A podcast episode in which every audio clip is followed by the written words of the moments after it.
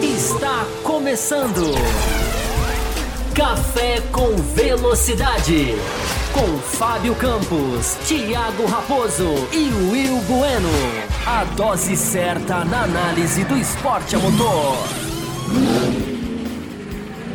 Olá, para você ligado aqui no canal do Café com Velocidade, começando mais um Além da Velocidade, e Além da Velocidade, ou Além da Velocidade, como você queira.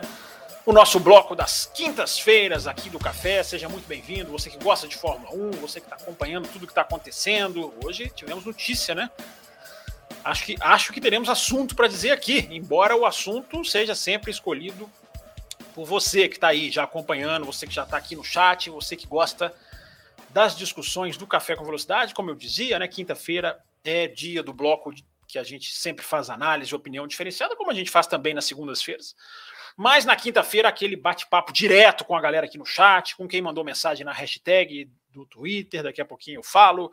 Para quem mandou mensagem no www.cafécomvelocidade.com.br.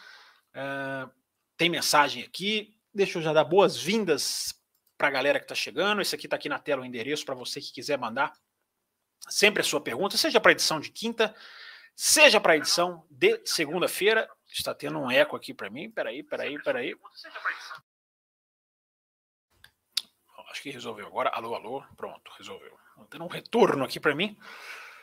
É... é, engraçado, né? Eu abri o YouTube aqui, uma janelinha do, do próprio YouTube, tô vendo que tem superchat, né? E curioso que o superchat, curioso e preocupante que os superchats não apareceram aqui aonde eles deveriam aparecer, aqui na listagem das mensagens. É, apareceu o do José Etienne, daqui a pouquinho eu vou ler, e o do nosso grande Carlos não apareceu.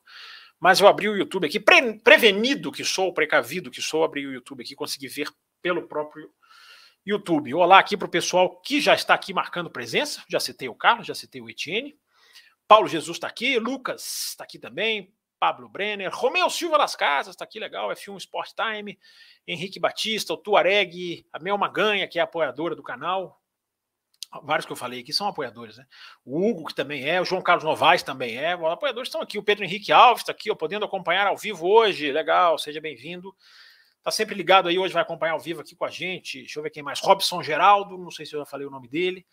Sejam todos muito bem-vindos aqui, que estão aqui apostos para a gente falar aí por uma hora, tempo regulamentar, que pode ser estendido ou não, de acordo com a nossa meta de superchats, que fica sempre no 15, né? Uma meta de 15 superchats, a gente estende o programa com mais meia hora, para manter ali aquela tradicional meta que a gente faz aqui.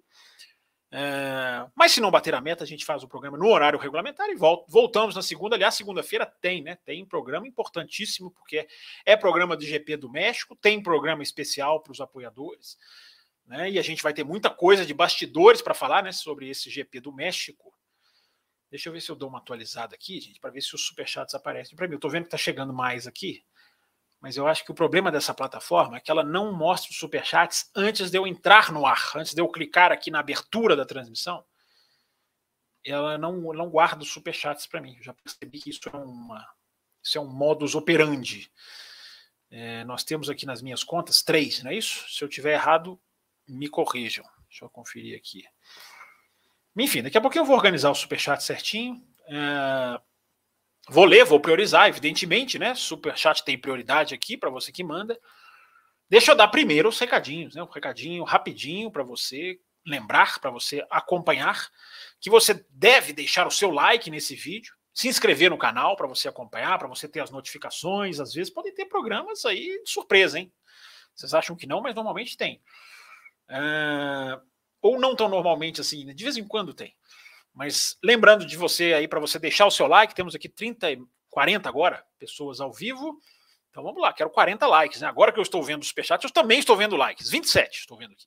13 pessoas que se recusaram a dar o like. Deem o like ao longo do programa se vocês gostarem ou não. Se vocês não gostarem, você deem o dislike.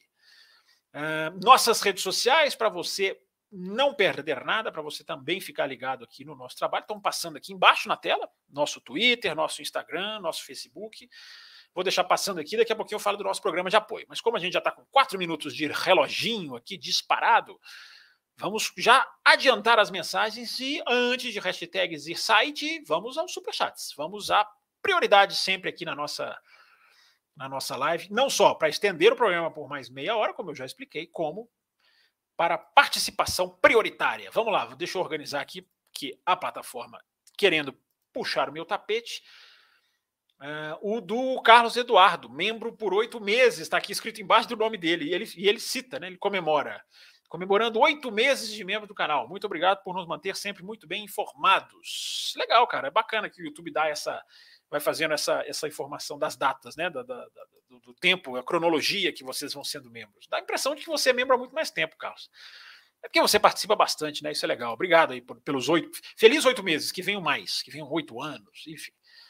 É, deixa eu ver mais superchat. Deixa eu ver se agora eu consigo puxar aqui na minha, na minha, na minha telinha tradicional, porque se eu não estou enganado, agora os outros apareceram quando eu já tinha iniciado a live. É, seria o primeiro aqui do José Etienne. Se lembre de conectar o carregador. Inclusive, eu não consegui colocar o primeiro superchat na tela, porque eu repito, ele não aparece aqui na minha plataforma, então eu não consigo colocar na tela. Mas está lido, feito o registro aqui para o Carlos. O carregador está aqui pertinho, mas ele foi esquecido. José Etienne, você, você manda a mensagem, eu já comecei o programa, eu já estou aqui para começar. Manda 8 e meia. Brincadeiras à parte, obrigado, José Etienne, pelo superchat aí. A gente agradece aqui a contribuição, já está contando para a meta. O José Etienne mandou mais um. Hoje faz oito anos do Tetra do Vettel. É uma pena ver ele fora da Fórmula 1 ano que vem. É... Pois é, hoje eu estou vendo, né? Hoje é o dia da. Hoje, hoje comemora-se o dia daquela corrida de 2013. Então são, são nove anos, né, José Etienne? São oito, não, são nove. 2013 ele foi tetracampeão, nós estamos em 2022, hein? Alguém errou na conta aí. Pode ter sido eu, hein, que sou péssimo em contas. Mas, José Tiene, eu acho que é, é, é o Vettel vai terminando a carreira, né? Ele vai caminhando para um final de carreira legal, um, um final de carreira diferente do que ele estava sendo nos últimos tempos, né? O carro melhorou, evidentemente, né? O, a, a, o crescimento da Aston Martin depois que compreendeu a atualização que fez, né? Estilo Red Bull, atuação, digamos, parecida, para dizer o mínimo, com a da Red Bull. Cópia mesmo, copiou, né? É, existe, é, ou imitou, né? A gente sempre fala aquele negócio, né? existe a diferença entre cópia e, e imitação. Se copiou ou se imitou, é, é questão até para os bastidores, mas que no mínimo imitou, imitou, claro. E o carro melhorou muito e o Vettel está fazendo um campeonato legal, mas eu não sei, José Tiene, eu fico perguntando se isso não é aquele final de carreira, aquela coisa ali de um momento do carro. Né? Não sei se o Vettel. É uma discussão, né? Se o Vettel ainda ainda teria, se, se ele fizesse mais um ano, como, como seria. O Carlos Eduardo Ferreira mandou mais um superchat. Obrigado, Carlos Eduardo. E ele faz uma pergunta muito interessante sobre um assunto que eu até queria tratar mesmo. Parece que nós combinamos, nós não combinamos, não. É, se nós já sabemos, ele pergunta aqui. Deixa eu me endireitar aqui, que eu tô. Às vezes eu olho a tela aqui eu fico todo torto. Se nós já sabemos, o que já sabemos dos resultados dos testes dos pneus Pirelli? Da sexta-feira, ele se refere, evidentemente, na dos pneus para 2023, para quem não está sabendo, que foram testados na sexta-feira uh, no, nos Estados Unidos e serão testados também na sexta-feira, amanhã, para quem está vendo aqui ao vivo, né, nesse treino de sexta. No México também teremos 30 minutos a mais. Esse do México, ele é, ele é, ele é uma reposição do de Suzuka, porque a chuva em Suzuka impediu né? É um problema para a Pirelli isso, né? porque a Suzuka testa muito mais os pneus, muito melhor os pneus em termos até daquela força G, né, lateral. É, mas enfim, choveu, choveu, né? Fazer o quê? Aí fazer isso, né? Trazer para cá, digamos, né? Para cá, como se nós estivéssemos no México, é, trazer para o México esse teste de pneus. Mas a pergunta do, do, do Carlos é muito interessante, porque, Carlos, assim, resultados nem a Pirelli tem. Se eu for pegar assim literalmente a sua pergunta, resultados, a gente tem informações. Há uma diferença entre informação e resultado. Resultado, ela vai analisar ainda. Ela teve ali um total de 10 corridas. A quilometragem acumulada por todos os carros na pista, né, no, no, treino obrigatório, que foi, inclusive, será de novo no Japão obrigatório, o segundo treino, usar o tempo inteiro pneus Pirelli de 2023, a não ser para quem colocar um piloto estreante, um piloto jovem, né, na, na, no primeiro treino livre, nós não tivemos o Palu, o Schwartzman, o, o, o Sargent, tivemos o Porsche. Quem fizer isso tem, na hora que o piloto volta para o carro dele no FP2, tem direito a, aos 45, aos primeiros 45 minutos, pode usar o pneu de 2022. Só quem cedeu lugar para um piloto. É, então são essas as informações, Carlos. Eu vou passar aqui informações interessantes. Obrigado pela sua pergunta. Agora, resultado mesmo, ainda vai ter o GP do México, vai ter mais testes. Como eu dizia, eles acumularam 10 horas de, de, de, de informação, 10 horas de análise. A, a, minha câmera anda sozinha, cara, eu tenho certeza disso. É, eles acumularam 10 corridas, 10 horas não, 10 corridas, a distância de 10, somando todos os carros, todas as voltas de todos os carros, daria o equivalente a 10 corridas. Então, informação tem. Agora, os caras vão analisar a informação, vão compilar a informação, vão fazer comparação, né, vão estudar. É, então, resultado não é, não é simples assim. Pronto, andou os carros, a gente já sabe que pneu é assim. Eles vão ver o que precisa mudar, o que não precisa mudar. Nós já temos algumas impressões e os pilotos passaram algumas impressões e a gente já tem algumas, algumas coisas que a gente vai observando e algumas coisas que a Pirelli também vai informando. É, não é, Carlos? É, antes de continuar, façam como o Romeu Silva Las Casas. Ele já deixou o like dele. E eu espero que vocês também tenham deixado o like de vocês. É, Deixa eu dar o primeiro, primeiro gole aqui. Hoje é uma bebida mexicana, tá? Mas não é tequila. Para a gente continuar. Vou continuar respondendo o Carlos Eduardo. Só um momento.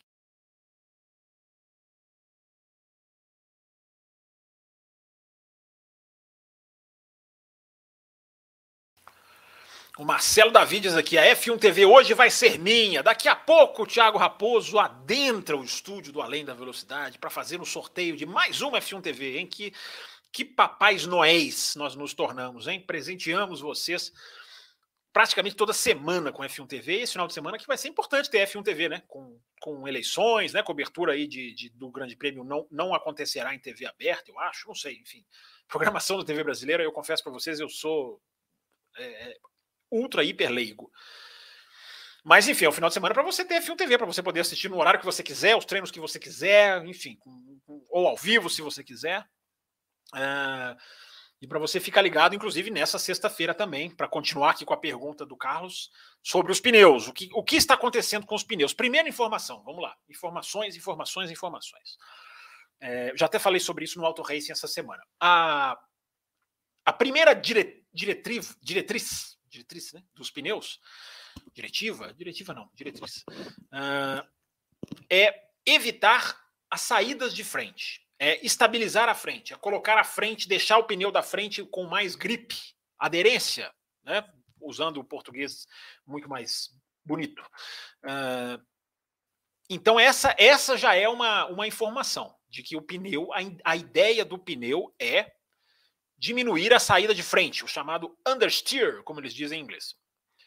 O que mais que a Pirelli está buscando, Carlos e ouvintes? Uh, aumentar o nível de aderência também do pneu C1. Qual que é o C1? O mais duro de todos.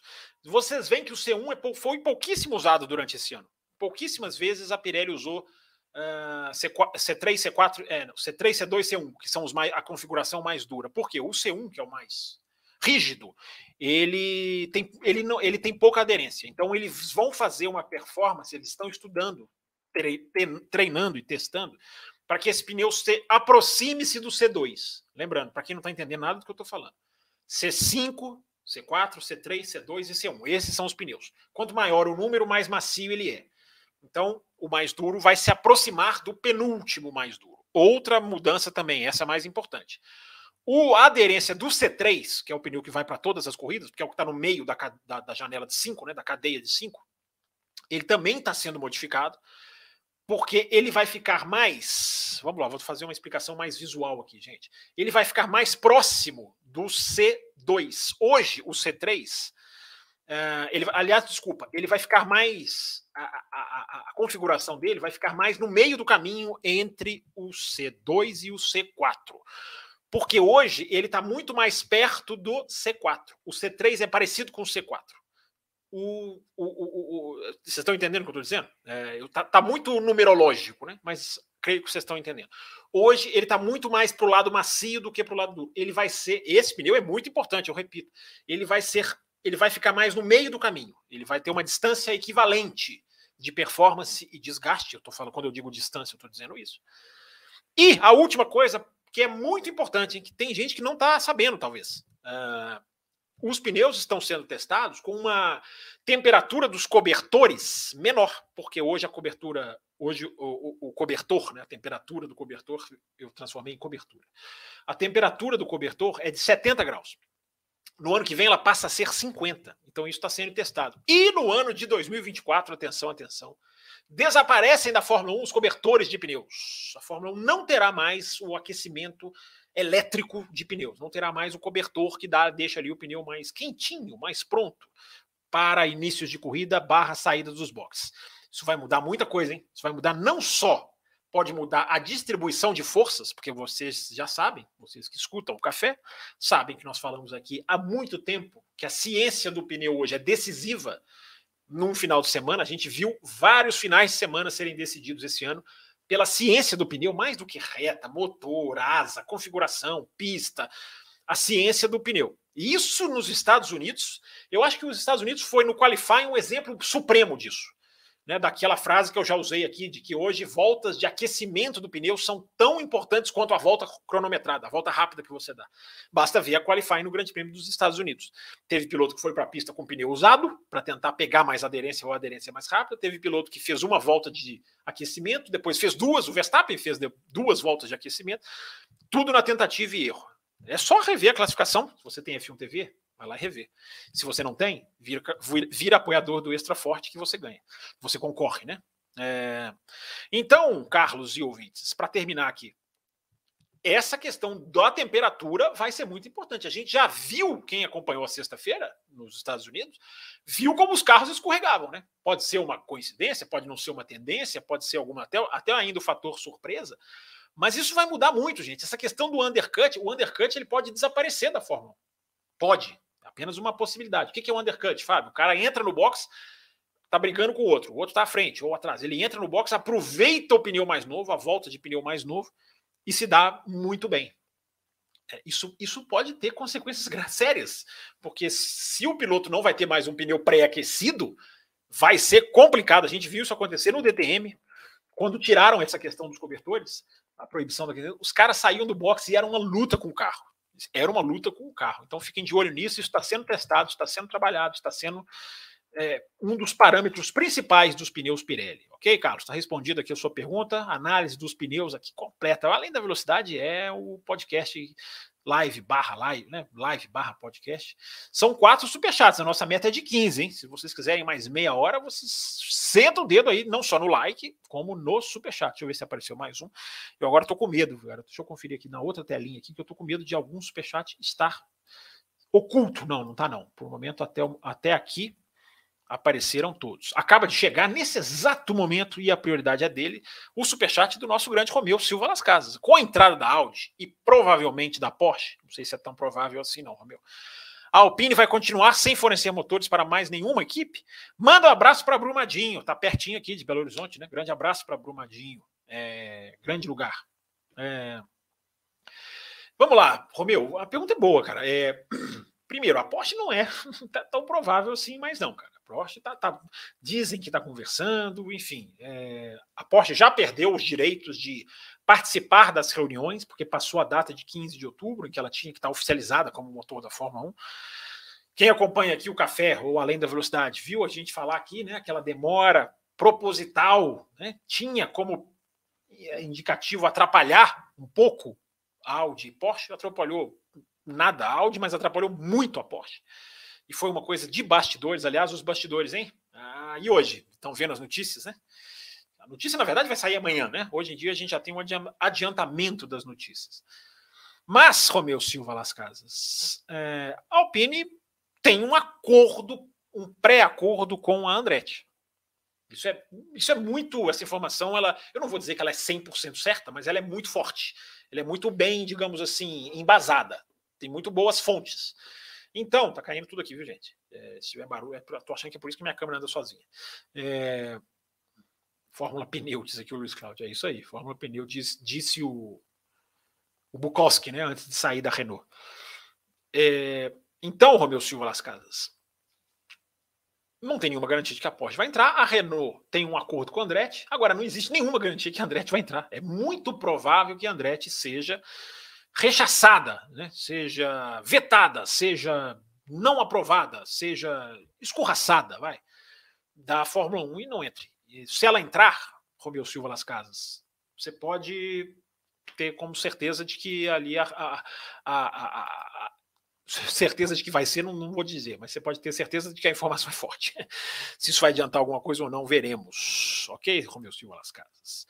Tinha que ter mais equipes, né, né Romeu? Para que a, a, Renault tivesse mais motores, mais, mais opções né, de fornecer motor. Mas ela pode, ela pode pegar uma, ela pode pegar uma que está aí no grid e, enfim, negociar. Né? Uma Williams da vida, né?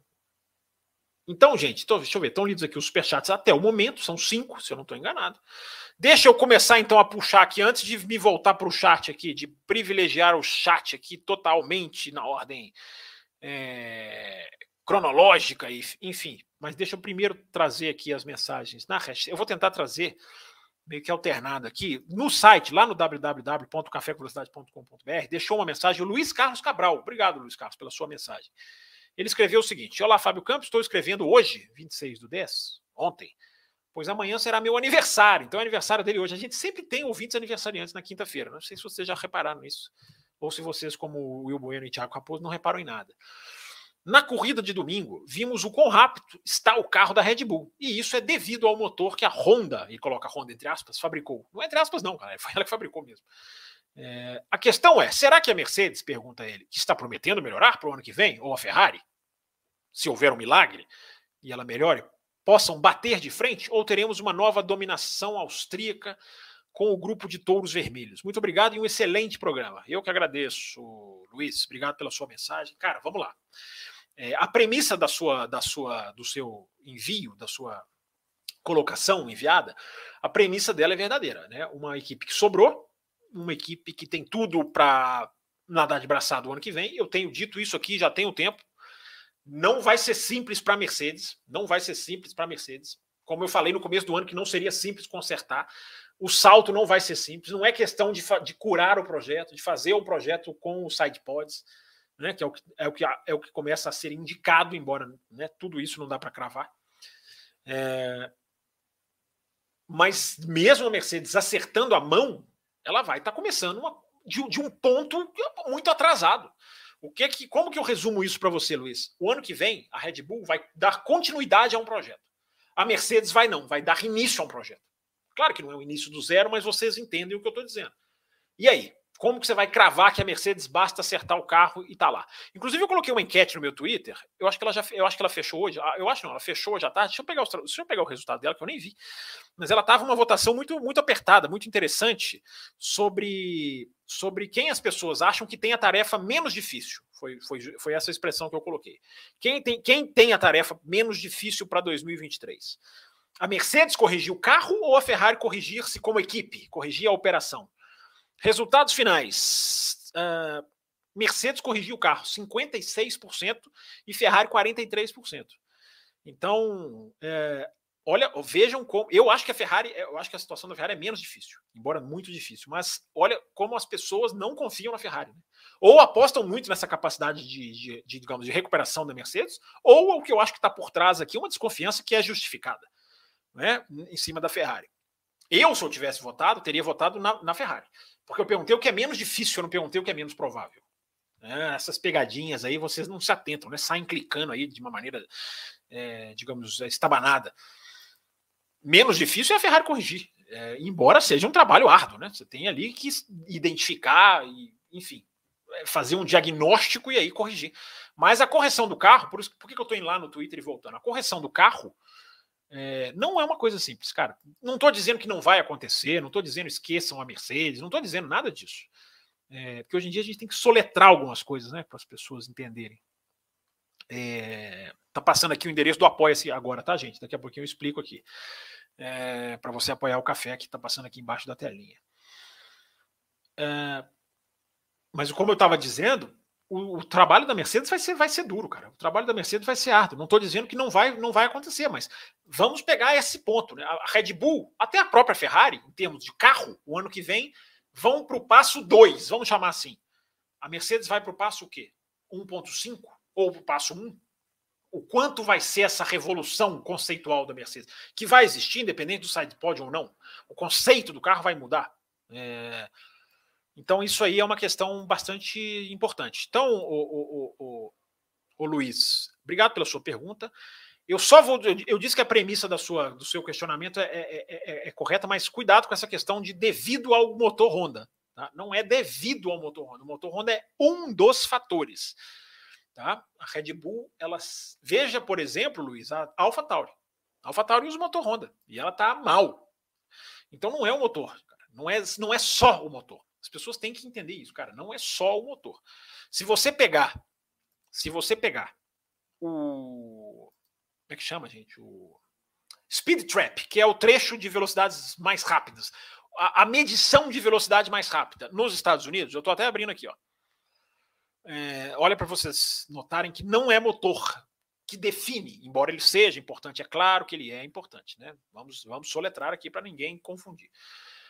Carro mais rápido de reta no sábado, tá, gente? Eu só pego medições no sábado, porque no sábado tem todos os todos os carros estão com a condição igual, com combustível igual, a classificação, não tem DRS, não tem pista mais suja, não tem um que pôs um pneu melhor no final. Tem gente que adora pegar speed traps no domingo. Eu não pego. Eu pego no sábado porque para mim é uma medição muito mais, muito mais fiel. Mais rápido, Max Verstappen, 326,7 km por hora no final da reta lá em Austin.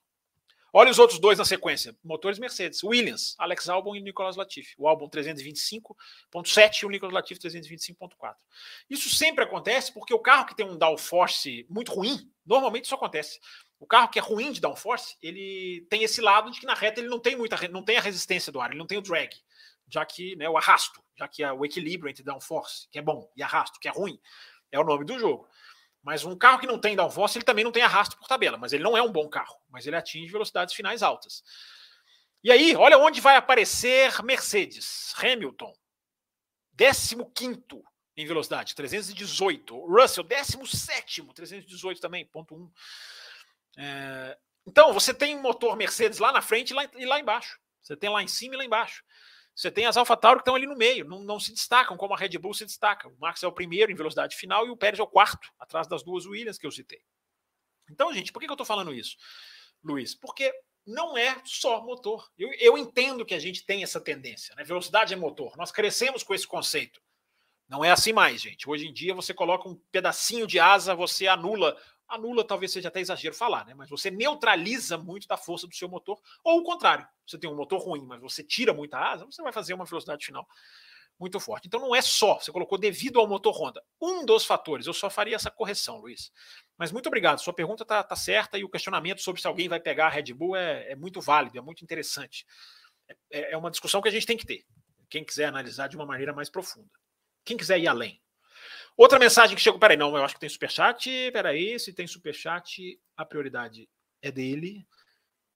Deixa eu ver aqui. Deixa eu ver se tem aqui. Tem sim, tá piscando aqui para mim. Tem, tem. Carlos Eduardo Ferreira tá na área, gente. O Carlos Eduardo está na área. Tem superchat chegando. Se a Red Bull vai dar continuidade ao projeto e este projeto tem a suspeita de estouro do orçamento, não seria um domínio falso? É, cara, é muito interessante isso aí, cara. Isso é muito é, é muito possível, né? Carlos. É, é difícil cravar, é difícil a gente saber, mas é aquilo que eu tenho dito há semanas aqui no Café com Velocidade. Né? A gente tenta fugir desse assunto, mas hoje está aí. A informação de hoje, né, de, de, que amanhã será oficializada, a aceitação do acordo, é, enfim. Daqui a pouco a gente pode falar um pouquinho mais sobre isso. Mas sim, Carlos Eduardo, sim. É, há essa, é, essa suspeita vai haver. Porque o estouro de orçamento em 2021 tem gente que não entende, né? Ah, 2021 é só o carro de 2021. Não, como o Carlos está dizendo aqui. Há uma. Há, há, houve uma divisão. Quem cuidava, uma, o quanto a equipe cuidava do carro em dois, de 2021 e o quanto o carro de 2022 era construído. Então, o quanto desse excedente beneficiou, mas não dá para dizer que não beneficiou. Né? Tem um sujeito no Twitter lá brigando comigo, dizendo que eu, eu, falando que o Verstappen se beneficiou, eu estou perseguindo o Verstappen. Né? A capacidade das pessoas de negarem fatos é uma coisa muito, muito assustadora. Né? Você pode até defender que o cara não perca pontos, isso aí é de cada um. Agora, o cara diz, quando eu afirmo que o piloto se beneficia, ele me perguntou: o piloto tem a ver com o estouro de orçamento? Eu respondi para ele: tem. Porque o piloto guia o orçamento, guia o carro produzido com orçamento. Aí o cara me respondeu: você está perseguindo, você é torcedor do. Parece torcedor do não sei quem. Eu falei, cara, você está negando um fato. O piloto se beneficiar de um carro que estourou o limite oficialmente confirmado pela FIA é um fato. Mas, né, gente, as eleições, as eleições do Brasil estão aí para mostrar que fatos são detalhes, né? O que vale é torcer para o nosso favoritinho, preferidinho de estimação. É, eu não, eu lido com fatos, cara. Fato. Para mim, fato é fato e não, e não, existe, não existe mais ou menos, não existe, é, é, é, é digamos, é, meias verdades. Mas por que, eu disse isso? Eu já até esqueci. ah, para dizer aqui nessa questão que o Carlos Eduardo Ferreira mandou outro superchat, eu vou ler, viu, Carlos? existe sim. Essa, essa, por isso, né, Carlos, que eu digo aqui, a gente já falou aqui, não só eu a punição tem que ser severa. Né? Teria que ser, já não vai ser mais, porque a informação do acordo já anula a punição severa. Essa, essa é a moral da história do dia. Qual é a moral do dia 27 de outubro de 2010? A moral da história é a, a digamos assim, a complacência oficializada no acordo entre Red Bull e FIA. Não tem nada a ver com o acordo da Ferrari, não tem nada a ver com o acordo secreto. Tudo isso está no regulamento. O problema é o regulamento. Daqui a pouquinho eu falo mais sobre isso, mas é isso aí, Carlos. É, é, é, o domínio, o domínio é, é questionável. Essa é a palavra, questionável. As pessoas, tem gente que não entende, né? Questionar não é cravar, não é dizer, não é, não é acusar, mas é questionar. É questionável o domínio da Red Bull. Nós não podemos nos negar aos fatos. Não podemos, gente. Não adianta. O cara torce para a Red Bull, adora o Verstappen, ah, mas não dá para negar. Houve um estouro de orçamento. Agora, a consequência disso a gente vai aqui tentar analisar. Ouvi dizer, diz o próprio Carlos, no outro superchat que ele mandou aqui, ouvi dizer que a Mercedes vai estrear a nova asa no México. Essa asa já pode ser para o carro de 2023? Tudo que está chegando é para o carro de 2023. Carlos, pode ter certeza que não tem nada chegando que não esteja sendo, que não será aproveitado ou aprendido para o carro de 2023. Né? Faltam três corridas para terminar o campeonato. Vai chegar atualização em equipes até em Abu Dhabi. É tudo é tudo para o carro de 2023.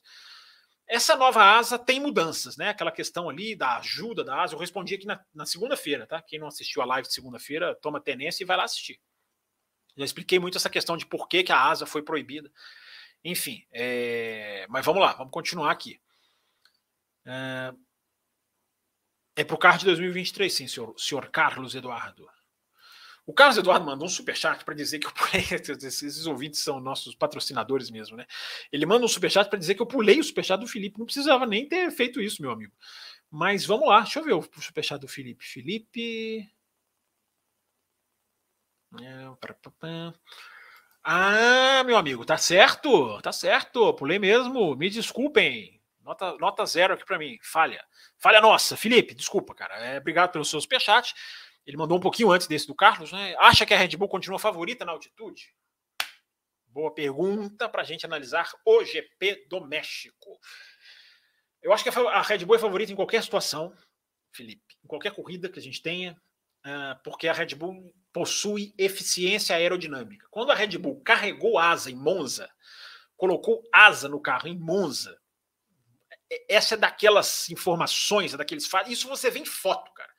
Eu tenho uma foto aqui. Eu, não, eu, eu, vou perder muito tempo tentando achar, cara, porque eu vou acumulando as minhas fotos. Mas eu vou tentar achar essa foto aqui meio correndo, vou tentar dar sorte. É, para vocês verem que o que eu estou falando da Red Bull ter carregado asa em Monza não é, não é, é, é, é, quer dizer, é visível, não é, não é, não é simplesmente informação, porque a gente se informa muito dessa questão das asas, né? É, muitos jornalistas apuram isso, trazem, a TV inglesa faz muito isso. Mas quando é visível, quando é quando está na imagem, é, deixa eu ver se eu acho essa foto de Monza aqui, gente. Se ficar se ficar lento é porque tá, tá abrindo aqui o programa. É, achei a foto. Só um momento, gente. Momento para o líquido.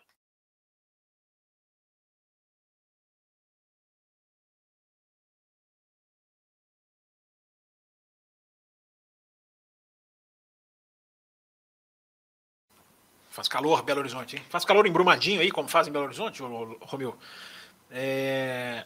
Achei a foto aqui. É... Deixa eu compartilhar aqui. Agora, para compartilhar, é outra, outra novela. É... Ih, cara, a terminologia mudou toda aqui dessa plataforma. Mas enquanto eu tô, enquanto eu tô, enquanto eu estou procurando aqui, eu vou, vou explicando por que, que eu quero, por que, que eu estou falando isso. É, quando a Mercedes, quando a Red Bull carrega a asa em Monza, que é o lugar sagrado da não asa, né, do, você correr é, é, é, é sem asa para você aproveitar as retas. Olha aqui, gente, a foto está aqui na tela.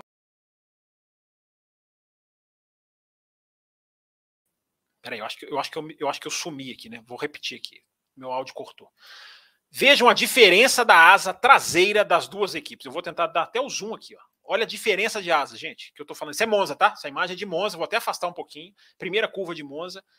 Uh, vejam a diferença. Estão vendo a diferença da asa? Olha como a Mercedes corre no modo convencional, com pouca asa, é muito mais reta a asa, é muito menos, muito menos parede, visualmente falando. E olha a asa da Red Bull, como ela, até, ela tem até aquela, aquela, aquela circunferência para baixo de tanta asa que a Red Bull correu. Essa foto é tão sensacional, ela, porque ela, ela escancara, né? E tinha até guardado ela aqui. É, e me lembrei nessa pergunta do, do Felipe Gonçalves. Quando a Red Bull faz isso em Monza, por que, que eu estou indo lá em Monza? Quando a Red Bull faz isso em Monza, mostra que o carro possui eficiência aerodinâmica. Quando o carro tem eficiência aerodinâmica, ou seja, ele é equilibrado para reta e para curva, porque, gente, a aerodinâmica é o segredo do reta versus curva. Quando a equipe domina o reta versus curvas, ela pode colocar asa para ganhar na curva, que é onde você ganha muito tempo, sem perder na reta. Isso é eficiência aerodinâmica. Então, para você poder fazer isso em Monza, você tem que ter muita eficiência. Então, Felipe Gonçalves, estou dando essa volta para dizer para você que a Red Bull tem muita eficiência aerodinâmica e isso até no ar rarefeito do México, porque esse é o grande segredo do México. O México não tem ar, gente. Vamos, vamos, vamos falar de uma maneira exagerada. 2.200 metros de altitude. Isso muda completamente o jogo. Né? Tem anos que eu falo. Né? Os caras vão para o México com a configuração de Mônaco isso mesmo, asa em pé. Vocês viram essa asa da Red Bull aqui? Pois é, vocês vão ver disso aqui para cima. Configuração é de Mônaco, Mônaco, Monte Carlo. Não estou errando, não estou falando errado, não. Eles vão com configuração de Mônaco e atingem as maiores velocidades da temporada. Mais do que Monza. É fantástico isso, né? Por que, que isso acontece? Porque não tem ar. Por que, que eu estou dizendo isso, Felipe Gonçalves? Porque o problema da Mercedes é esse. Eu acabei de responder aqui a um ouvinte citando as velocidades máximas, né? Não coloquei a Mercedes lá atrás e a Williams lá em cima, não expliquei da questão do, do, do da eficiência aerodinâmica, do, da falta de arrasto da Williams. É... No México, isso vai ser subvertido, digamos assim. Não sei até que ponto, não sei se vai fazer essa grande diferença. Mas a Mercedes, que precisa de asa, quando tem que tirar asa, a Mercedes sofre, a Mercedes pode, pode, atenção a essa palavra, pode ganhar muito porque não tem o ar. O problema dela é o, é o, o cortar o ar, é o, o, o arrasto. Quando tem que tirar a asa, ela se dá mal. Dessa vez ela vai poder colocar a asa e atingir grandes velocidades na reta, porque acontece com todos. Então, Felipe Gonçalves, a Red Bull continua favorita, mas a Mercedes pode estar muito bem esse final de semana. Ou não. Ou pode não se achar com o asfalto, com os pneus, no acerto, e pode se dar mal. Mas, teoricamente, teoricamente, nessa questão do ar, eu acho que a Mercedes pode se dar muito bem. Mas a Red Bull continua. Para responder a sua pergunta, a Red Bull continua favorita, sim. Obrigado pelo seu superchat. Puxem a minha orelha se eu, porventura, pular aqui algum super chat. Uh, sozinho, fazer live sozinho, vocês acham que é fácil, né, cara? Não é não, cara. Não é muito não. É, rapidinho aqui, ó, no www.cafécomvelocidade.com.br, o Adriano Eduardo marcou aqui a hashtag, obrigado. Saudações, diz ele. Quero começar dando um puxão de orelha no âncora, não sou eu. No último programa, ele fez uma menção ao Auto Radio. Eu fui ouvir e estou maratonando o programa. E minha bronca é porque ele não falou nada antes. É, uma pausa. Eduardo, Adriano Eduardo, eles têm um, eles têm um enorme é, eles têm um enorme defeito de não se divulgarem, eles não divulgam, eles têm outros projetos, outros podcasts, o Raposo tem lá os Juntos na mesma direção, eles não divulgam, eles não divulgam o próprio trabalho. Eu estou aqui falando do meu Twitter, falo aqui das lives, eles não, eles, eles têm esse defeito, tá? Entenda o, o, o, o meu Deus, não fugiu o nome aqui, deixa eu voltar para a mensagem. Adriano, continuando a ler a mensagem dele. Estou viciado. Inclusive vi que você, Fábio, é um grande fã dos Beatles. É porque tem um auto radio lá sobre Beatles que eu participei. É, aí ele fala que a bancada do café, além de fazer a melhor análise da Fórmula 1, tem gosto, tem um excelente gosto musical. Obrigado pelo seu elogio aí. Continue ouvindo Auto Radio, gente, autoradio.com.br, se eu não tiver enganado no endereço, eu nunca, nunca guardo. É, mas é só você publicar, é só você é, procurar no Twitter, tem lá o perfil, enfim. E ele fala, voltando para a Fórmula 1, já que falamos de Beatles, uma grande paixão minha, quero falar da outra, que anda me decepcionando. A McLaren, diz ele. O Ricardo é tão ruim assim? Pergunta ele. Ou o Norris é um gênio e fez milagre com um carro ruim? É possível sonhar com uma volta aos dias de glória da minha equipe favorita?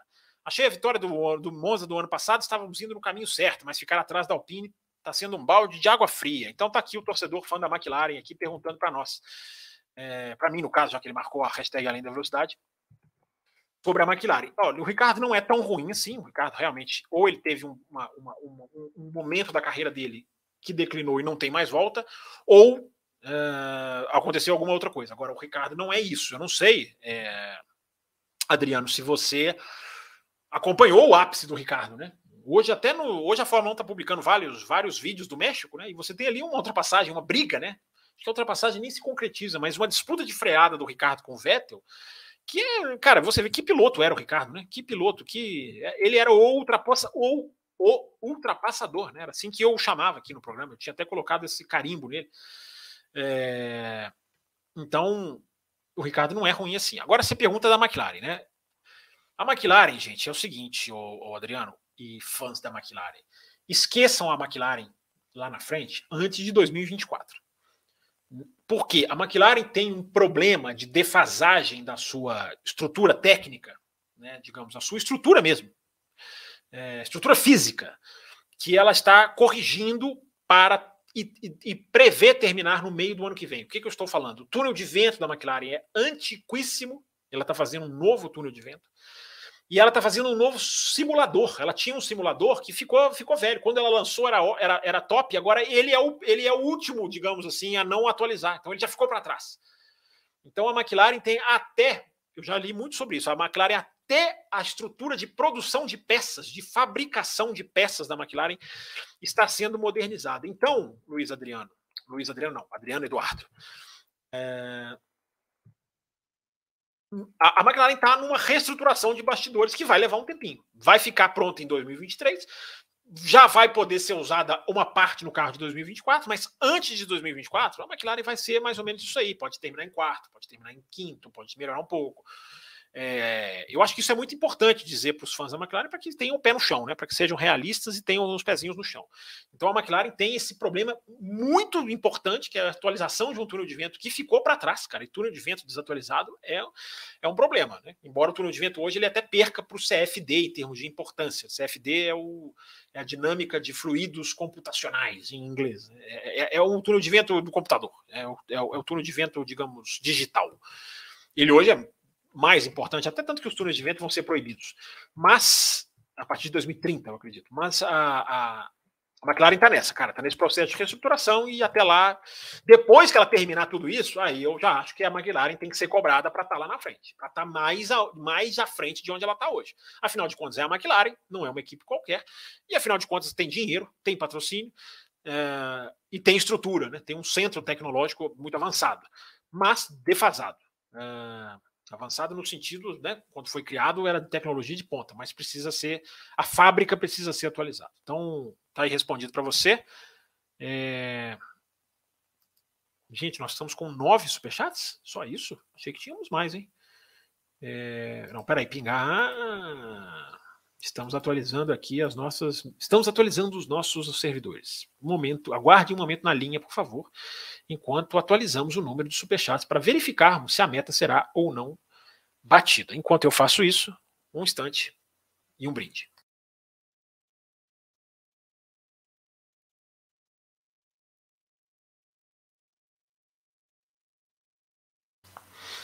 É...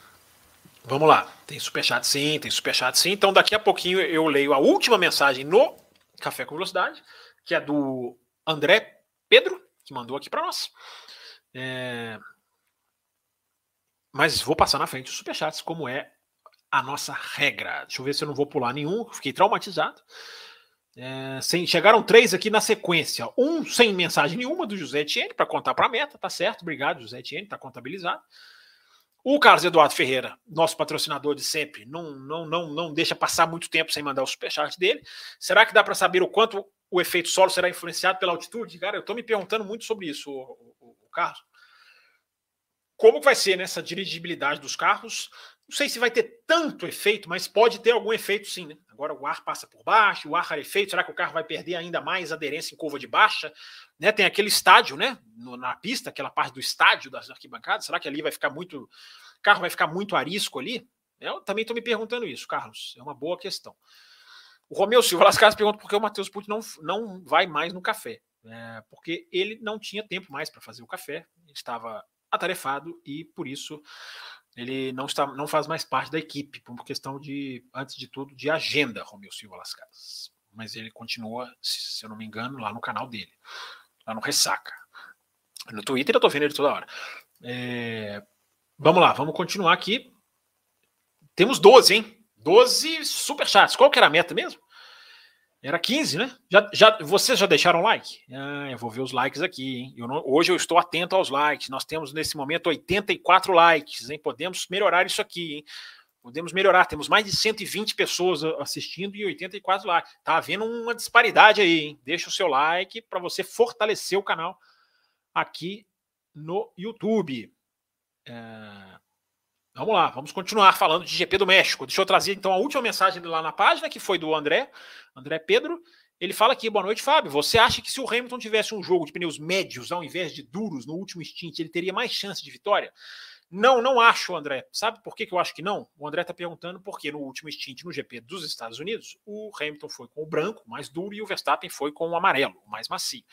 Não acho que teria, sabe por quê, André? Porque isso foi proposital, não foi um erro. A Mercedes não se viu Uh, digamos assim, é, é, é, é, sem opções. A Mercedes trabalhou para esse caminho, para chegar para ficar com dois duros, para usar dois duros na corrida. Se tivesse sido uma coisa, nossa, não, mas como o, o segundo treino, o treino livre 2, foi só pneus Pirelli de 2023, as equipes tiveram uma folga no, de, não, de não uma folga naquela questão de, ai ah, meu Deus, eu não posso gastar o jogo, eu tenho que preservar pneus para corrida e para o qualifying. Isso que eu estou dizendo. Isso foi muito atenuado pela questão da Pirelli porque a informação que eu tenho é de que não houve, não houve redução do, da, dos jogos de pneus.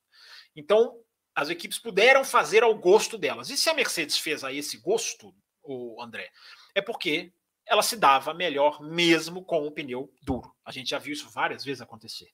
Né? A Williams aconteceu assim na Austrália, coloca o pneu mais duro e o carro é melhor, vai melhor do que o médio.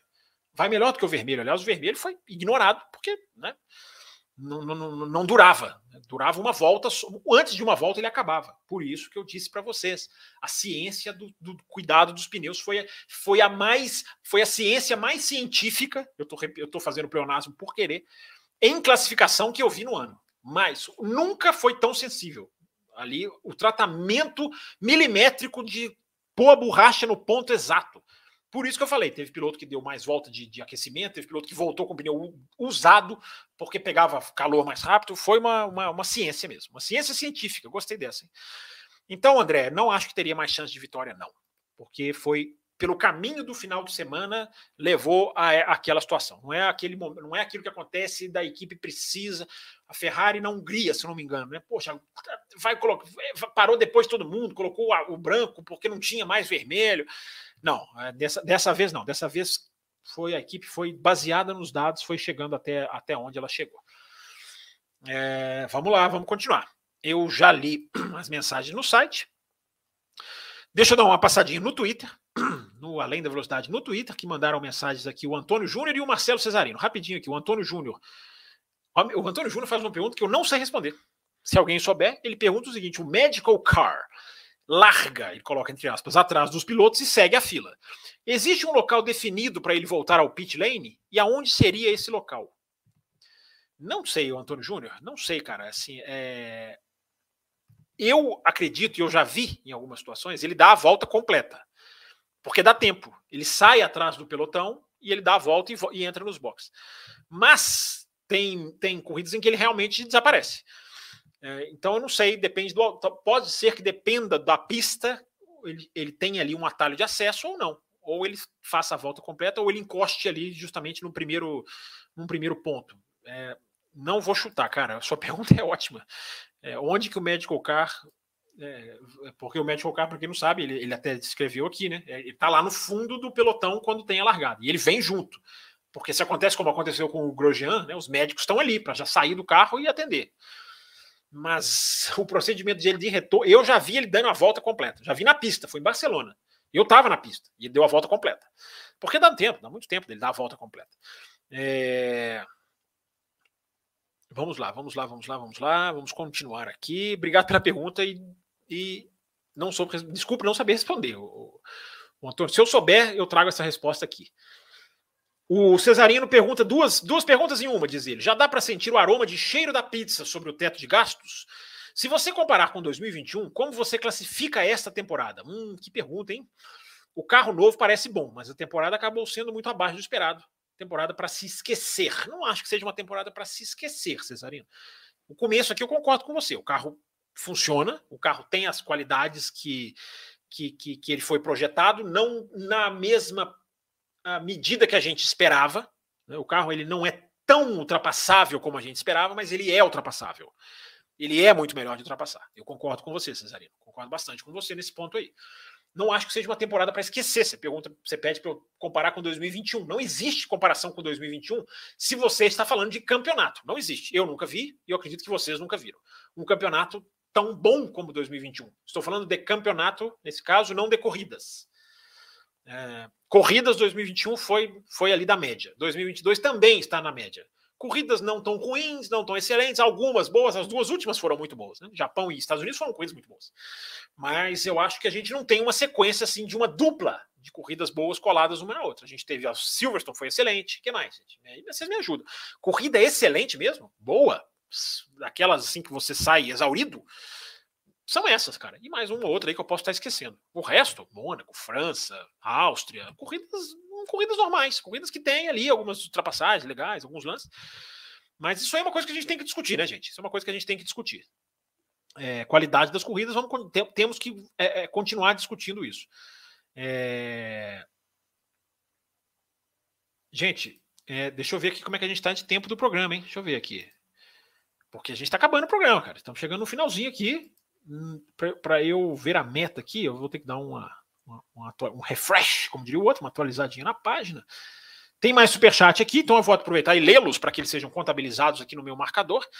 Carlos Eduardo Ferreira, por falar em último instinto do Hamilton, é impressão minha ou ele fez um excelente trabalho atrasando a chegada e ultrapassagem do Max em Austin? Eu acho que ele fez um excelente trabalho no geral. Eu acho que o Hamilton foi, forçou muito bem o carro esse final de semana. Ele usou muito bem o carro no Grande Prêmio da, dos Estados Unidos.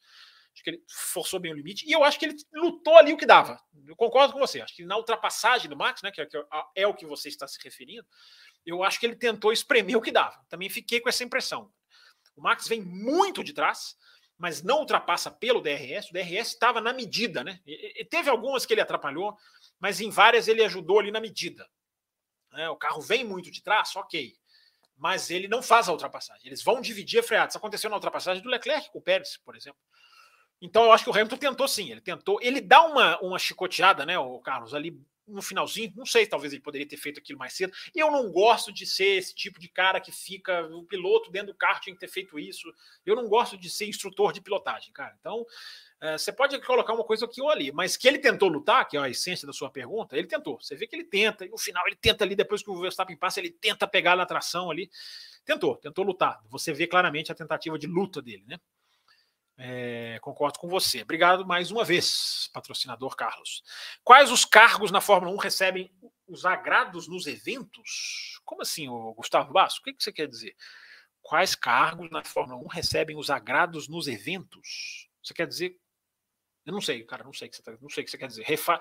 Não precisa fazer superchat, pode mandar aqui no, no, no, Agrados eu quero dizer, ah, ele mandou aqui, ó, agrados eu quero dizer propina, grana, dinheiro em espécie. Propina é outra coisa, né, Carlos? Propina é enfim, é, propina é uma coisa, e já você está tá sugerindo uma coisa, digamos assim, corrupta. É... Quem ganha dinheiro, não sei se é isso que você está perguntando. Quem ganha o dinheiro, a, a, corrida paga para a Fórmula 1. Como um todo, não, é, não são as equipes. A Fórmula 1 vende a corrida, um, um preço fixo, e aí a corrida lucra com o que ela faz em volta da pista, né? é, aquela venda de ingresso, enfim. É... Inclusive, eu vou aproveitar a sua pergunta, Gustavo, para deixar registrado aqui mais uma vez né, a minha, a minha, a, a, essa, a minha, o meu, o meu repúdio a essa marcação de público alterada, forçada, mentirosa que tem as, que as pistas fazem hoje. Né? Esse negócio de vender para a mídia que os grandes prêmios dos Estados Unidos teve 440 mil pessoas, que é o que fez a Austrália, é o que fazem todos hoje em dia, Holanda. Né? Um fez, agora todos se acham na obrigação de fazer. Isso não é verdade, gente. Não existe, não passaram 440 mil pessoas pelo circuito de Austin. Primeiro, porque o circuito de Austin cabe 140 mil pessoas. É, segundo, porque no, se você está somando os três dias, você não está faz, falando de pessoas diferentes, na sexta, nem no sábado e no domingo.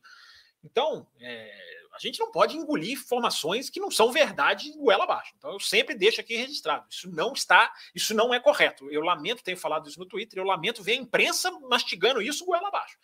Não é. Isso é feito para agradar investidores. Eu vou, em vez de eu falar que teve 140 mil nos três dias, 140 mil, uh, né? Sexta, sábado, domingo, e aí a gente pode dizer que o total na catraca foi, não, 440 mil fãs. Não é verdade. Não é verdade. Isso é mentira. Isso é político querendo vender sucesso. Isso é circuito querendo agradar patrocinador. Não caiam nessa. Não caiam nessa. Não tinham 440 mil pessoas em Austin. Tinham 140 mil na corrida cento e tantos mil no sábado, cento e tantos. 90% eram as mesmas pessoas. Porque quem vai numa corrida de Fórmula 1 vai para os três dias. Você pode ter ali uns 10, 15% que são rodízio, que não foram, foram só num dia. Mas, né, não vamos engolir mentira é, como se fosse verdade. Então eu aproveitei a sua pergunta, Gustavo Basso, para fazer essa. Eu sempre faço e eu vou sempre bater nessa tecla. Cara, eu não vou abraçar isso, cara. Não vou mesmo. Quem quiser abraçar, que abrace. Tô vendo lá alto esporte, cara. Um... uma pena. Lamento, lamento mesmo. Né? É, lamento estarem comprando gato por lebre ou vendendo gato por lebre. Mas é porque uma fez, cara, aí as outras têm que fazer. Eu não sei nem se foi na Fórmula 1 que começou isso, pode ter sido, sei lá, no Woodstock, no, no, no Australian Open, no, no aberto do, enfim, no, no, no não sei. Alguém começou a falar, a somar, porque fica muito mais bonito, né, gente? É muito mais sonoro você falar 440 mil pessoas, mas não é, não é. Se fosse assim, o, o, o, o Café com Velocidade teve quatro apresentadores essa semana. Né? Vou fazer essa, vou começar a fazer essa conta da, da, da Fórmula 1. Quatro apresentadores, né? Teve três apresentadores na segunda, mais um apresentador. Eu não eu estou aqui voltando, mas eu sou uma pessoa só. Eu não sou duas. Então, quem volta ao autódromo no sábado e no domingo, depois de ir na sexta, não é três pessoas, ele é uma só. Registrado aqui, né? Não poderia deixar passar isso. Nunca. É... Está faltando um para bater a meta, então a gente bateu, né, Carlos? Bateu, né? Eu vou confiar em vocês aqui. Batemos a meta. 57 vocês deixam para o final, né, cara? Vocês são igual a FIA, né? Vocês deixam ali para o finalzinho, né? Para fazer. Para fazer. É, para fazer. Para bater a meta. Não é evidente, mas é bastante provável propina. Eu não estou entendendo que propina você se refere, Gustavo? Você propina o quê? Uma pista compra uma corrida. Tem um contrato, assim, um contrato com a Fórmula 1. O, propina, não estou entendendo assim, o que, você quer dizer. Mas enfim, está registrado aqui a sua mensagem. Deixa eu ver se eu não pulei aqui nenhum superchat, porque eu passei correndo nessa questão da meta. É... Não, acho que não pulei, não, né? São, temos 16, estou vendo aqui agora, atualizadinho, refresh.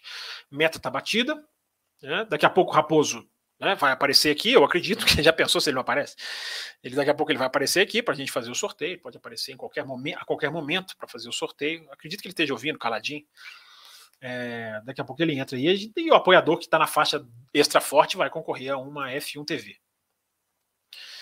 É, Vamos continuar, vamos continuar, vamos continuar. Nem li as perguntas do chat ainda, né, gente? Nem li as perguntas. O Cesarino, só para verificar que eu respondi, ele fez a comparação aqui, 2021. Aí ele pergunta do, da questão da pizza, né? Da questão do, do, do, do, teto de gastos. Pois é, Cesarino.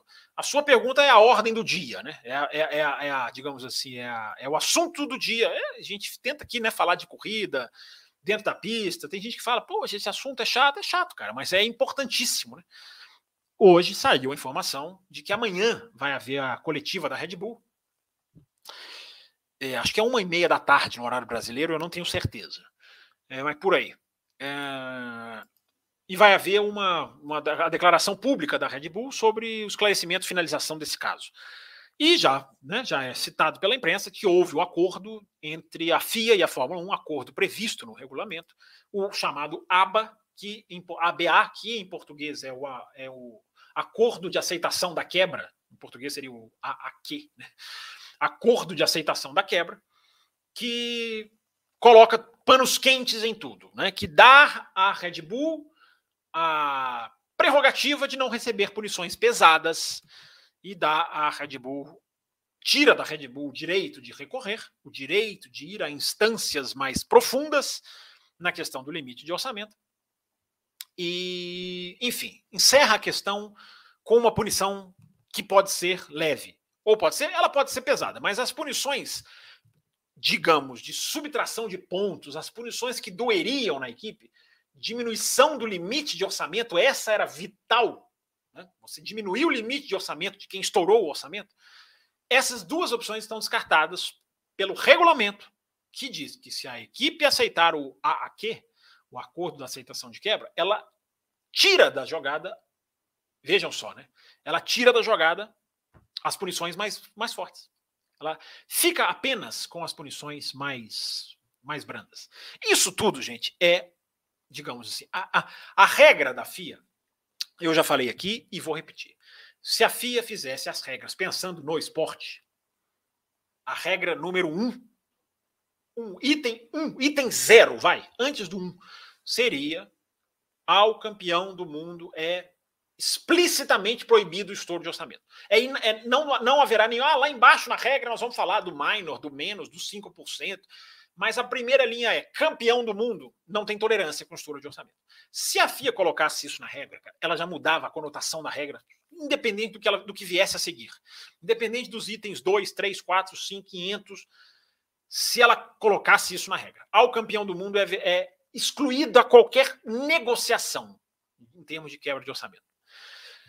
Mas isso é o que a FIA faria se fizessem regras pensando no esporte. A regra da FIA, que a gente está vendo se desenhar, que é a pergunta do Cesarino, ela pode ser resumida em quatro palavras. Infringiu, uh, assumiu, a pena diminuiu. É, é essa rima, a regra da FIA é essa rima. Infringiu ou, ou descumpriu, vocês escolhem. Uh, assumiu, a pena diminuiu. É, vejam se isso é, é plausível. Né? Claro que a pena não deve ser definida mediante confissão, aceitação, é, assinatura. A pena tem que ser definida de acordo com a infração. Então, o espírito da regra já é podre nesse, nesse, na essência. Esse é o espírito podre da regra. Uh, e aconteceu para a FIA, para a Fórmula 1, o pior cenário possível. Eu estava pensando nisso hoje. A FIA criou o limite de orçamento. Olha como o cenário que se desenhou, entre 200 opções, se desenhou o pior cenário possível. Por que, que é o pior cenário possível? Porque a única equipe que estourou, estourou só uma. Se estouram seis, cara, já é diferente para a FIA, já é melhor até para a FIA. Né? Porque os seis, aí um monte de gente ia questionar, mas que limite de orçamento é esse? Não sei o que, não sei o que mais. Mas não, estourou uma só. E qual foi essa uma? Justamente a que ganhou. Olha que situação. E justamente a que ganhou o campeonato mais apertado da história recente da Fórmula 1. Então, o cenário que se desenhou, gente, para a FIA, é, é, é, nos cenários que a gente vê a regra ser mal feita. Né, o Japão foi o GP do Japão foi isso, né? É, é, é, na hora que acontece o pior cenário é que você vai lá na regra e a regra implode. Aconteceu o pior cenário possível. Estourou uma equipe, a equipe que ganhou. Porque se fosse uma equipe que terminou em nono, era outra história, né, gente? Não estaria falando nisso aqui. Estaríamos falando sobre o assunto, mas não estaríamos falando desse jeito. Quebrou uma equipe. A uma equipe que ganhou. E para dar o, o molho do desastre, ganhou a equipe que venceu por uma na última curva, quase o campeonato. Né, um campeonato que foi arrastado. Se fosse um campeonato de, nadou de braçadas, a gente ia ficar aqui, né? Será que será que fez diferença? Será que não teria tanta diferença? Será que uma asa? Não, nós vivemos o campeonato em que uma asa decidiu o campeonato uma asa decidiria o campeonato. Né? Um estouro qualquer que seja decidiria o campeonato. Então, é, é, o, é o pior cenário possível. Daqui a pouquinho eu vou falar da questão do que pode vir de punição e da questão Uh, e mais um pouquinho dessa questão de, de bastidores e mais algumas reflexões. Uh, daqui a pouquinho eu vou falar sobre esse assunto. Tem mais superchat chegando sobre esse tema, então eu já sei que eu vou poder dividir aqui na análise, não, não precisar aqui ficar falando tudo de uma vez. É... Gente, eu, vou, eu tô com medo de não conseguir ler as mensagens do chat de tanto superchat, hein? Isso é um problema, isso é um problema bom. Mas vamos lá. É... O, o Thiago Raposo já está no ambiente, ele já está, ele já está assim, puxando a cadeira, ele já está assim, ele já está se, se, se, se instalando. Então, já já você vai ter o sorteio da F1 TV, você que é apoiador na faixa extra forte. Você pode, você vai concorrer a uma F1 TV dentro de instantes. O Carlos Eduardo manda sobre o assunto. O pior é imaginar até quantos anos vai durar o benefício da quebra. É isso aí. Isso aí. Por isso que a punição tinha que ser forte. Daqui a pouquinho eu vou falar sobre, sobre isso também. E o José Etienne, os dois hoje estão tabelando aqui, em dupla de ataque. José Etienne e Carlos Eduardo. A FIA é muito amadora, hora de, até a hora de escrever o regulamento. Concordo com você. Regulamentos pessimamente escritos, José Etienne. Eu coloquei isso no Twitter hoje. Falei sobre isso bastante. É, como que o, o regulamento da Fórmula 1 consegue anular a ideia do regulamento. O Japão foi a grande prova disso. Não preciso nem chegar no limite de orçamento. O limite de orçamento é apenas o mais grave né, desses exemplos. É... Vamos lá, vamos lá, vamos lá. Vamos fazer uma pequena pausa aqui no nosso programa para receber lá. Ele estava ali, totalmente, totalmente à vontade, achando que ia ficar até 10h30 esperando aqui eu chamá-lo, mas não. Ele veio e ele vai explicar para você, ouvinte, o que ele veio fazer, que eu já falei, mas ele vai explicar com detalhes muito melhores, muito mais. Muito boa noite. Muito boa noite, senhor Thiago Raposo. Está me ouvindo bem? Hoje eu estou. Saiu o bebê aqui, vai. Hoje eu estou sem o fone Galvão Bueno. Seja muito bem-vindo, galera do chat. Estamos com 112 pessoas ao vivo. Tenho certeza que tem 115 likes, pelo menos, pela audiência rotativa lá no nosso YouTube. E o Café Velocidade né, resolveu abrir a mão, abrir a carteira.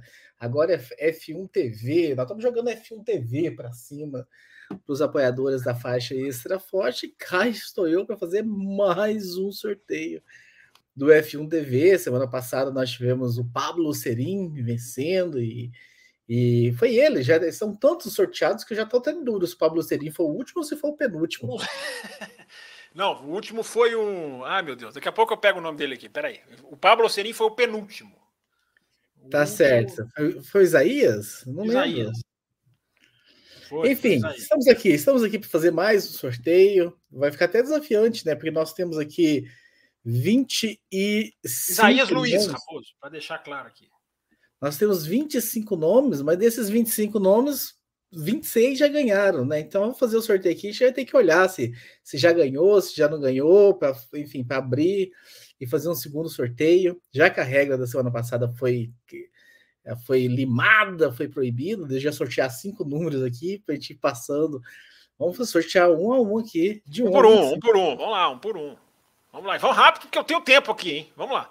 Não, você pode ficar aí até com a galera até meia-noite e tal. Pô. Não, o pessoal mandou... estendemos, estendemos o programa, mas temos muitas perguntas. E eu quero atender ao pessoal do chat que não mandou superchat. Eu quero pelo menos algumas perguntas. Então, para não deixá-los deixá no vácuo. Fica aí até esgotar as mensagens. Quando tiver mensagem, você fica. Não, Se for pode. até as três da manhã. Ele fala você... isso no ar, gente. Ele fala isso no ar, mas fora do ar é, é outra história. Vocês não caiam na dele. Não caiam na dele. Deixa eu tirar o brilho, né? Para não ficar aquela coisa que ficou Vamos da lá. semana. Então nós temos aí, você já colocou, ó, isso é sempre bom. Peraí, deixa eu colocar você na tela ó, inteira. Eu não sorteei ainda. Se bem que agora ainda o número não, um é o Pablo Vai mostrar, isso, ele vai mostrar. Você vai falar os números, né? Você vai ler a lista. Você vai ler a lista. De novo, é a mesma. Claro, claro, sempre lisura aqui não teve, um por um. Não teve atualização, mas eu, eu até passei deveria ter, lá. Você, deveria, você deveria ter misturado os números. Se você não misturou, a gente vai repetir, mas é sempre bom passar o número de cada um. Vamos lá. Então vamos lá repetir rapidamente. Número 1, um, Pablo Serim. 2, Samuel Moreto.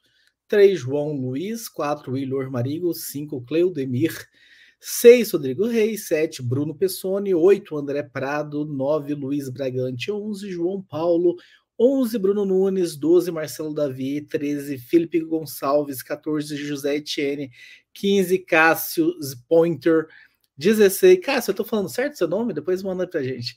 16, Isaías Luiz, 17, Eduardo, 18, Gabriel Gaia, 19, Carlos Eduardo Ferreira, 20, Daiane Maria, 21 Francisco Luenerte, 22 Antônio Júnior, 23 Felipe Augusto, 24 Camila Reis do Amaral e 25 Guilherme Araújo, 25 Você falou dois apoiadores. Números você falou dois números 11 sem querer, só repete aí, só para deixar claro, 10, o 11. 11 10 é o João Paulo, 11 é o Bruno, 12 é o Marcelo, 13 é o Felipe. Pronto.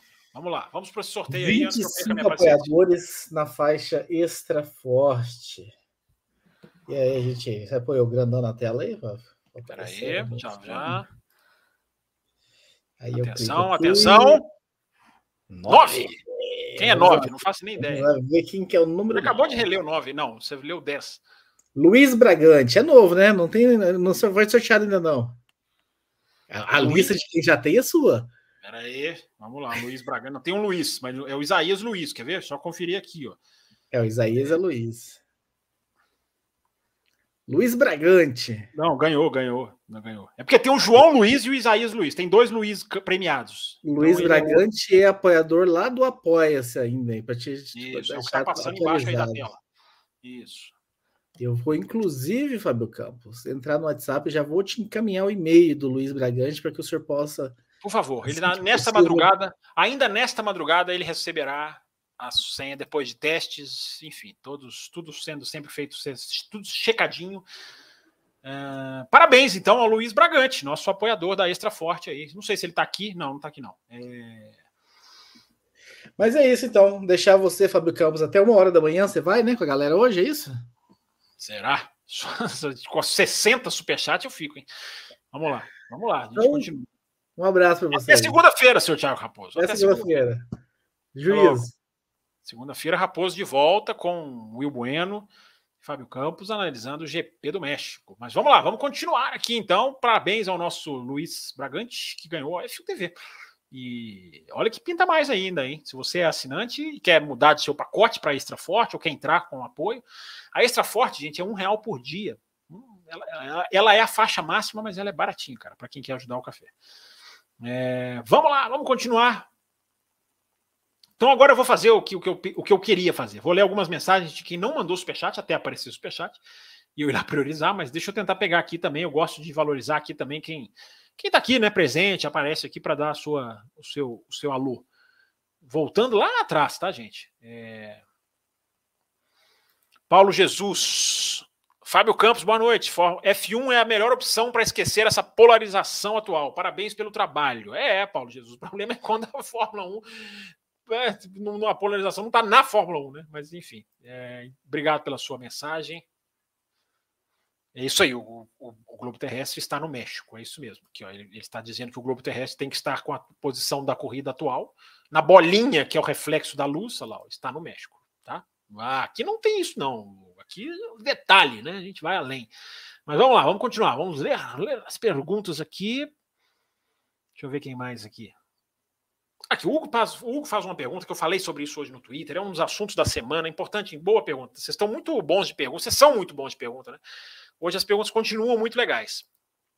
GP do México, Max P1, Pérez P2. Teremos jogo de equipe a favor do Pérez? É... Eu acho, eu acho essa, eu acho só, só a gente cogitar essa possibilidade, o, Hugo, o é... só a gente cogitar essa possibilidade eu já acho lamentável, cara, lamentável. Eu coloquei no meu Twitter agora, duas horas atrás, pouquinho antes de entrar, uma votação feita pelo James Roberts. O James Roberts é um, é um jornalista, né? É um jornalista que cobre Fórmula 1, lá da, da é, Fórmula 1 é, Magazine. E ele colocou no Twitter dele, né? A, a enquete pura e simples, né? Você acha que o Max Verstappen o, deveria ajudar o Sérgio Pérez? Olha, olha a votação, cara, teve duzentos e tantos votos, parecida com a minha. É, aquela minha que eu citei aqui da, da Ferrari ou da Mercedes, quem tem um caminho menos difícil. Cara, mas olha a votação, cara. É, 58% não, não deveria ajudar. Mas 41%, cara, achando que deveria ajudar. Eu, sinceramente, Hugo, eu não sei o que essas pessoas têm, assim, o conceito de Fórmula 1 delas é bem diferente do meu. É, cara, gente, isso é corrida de carro, cara. Nós vamos ficar assim, de, ah, mas ele deveria, ah, mas será que ele vai? Cara, que ganha o melhor. Não é possível que a gente vai ficar discutindo eu acho triste, eu acho triste, entendeu? A discussão, não estou falando de uma pessoa, de um site, de uma coisa específica, não. Estou falando do universo mesmo. Assim. É, o Café discutiu isso, o Auto Reis discutiu isso. Mas se a gente for parar para pensar, cara, ficar. É, é, muito. Entende o que eu estou falando? Ah, vai ajudar? Não tem que ajudar, não existe ajudar, gente. Não existe ajudar. Não existe ajudar. Entendeu? Ah, mas pra, quando é para ser campeão do mundo, os defensores do resultadismo, né, que acham que o resultado se sobrepõe ao esporte, e claro que existem muitos, oh, o GP da Espanha esse ano mostrou. Eles apareceram, eles aparecem nessa hora. Depois eles ficam, quando não precisa, eles ficam lá assistindo. Mas quando surge a polêmica, eles se mostram defensores do resultado acima do esporte. Eu não sou defensor do resultado acima do esporte. Então, esse negócio de ficar ajudando, cara, eu acho fim da picada, ainda mais só porque o cara, só porque é o país da casa do cara. Gente, que graça vai ter o Pérez receber uma ajuda no colo, cara, uma vitória no colo? Que, que vai, ser, vai ser ridículo, cara, numa equipe que já está envolvida numa coisa ultra negativa, né? O, o, clima em torno da Red Bull é ultra negativo. Agora, pegando a enquete, que eu repito, é uma enquete que está começando aqui do Roberts, tem duzentos e poucos votos. É uma amostra pequena, como as minhas, eu sempre falo, né? As minhas amostras também são pequenas. É, mas você vê 40%, né, cara? 40%, eu acho assustador o resultado, cara. 40% achando que deveria ajudar. Ou são mexicanos, não é possível, né?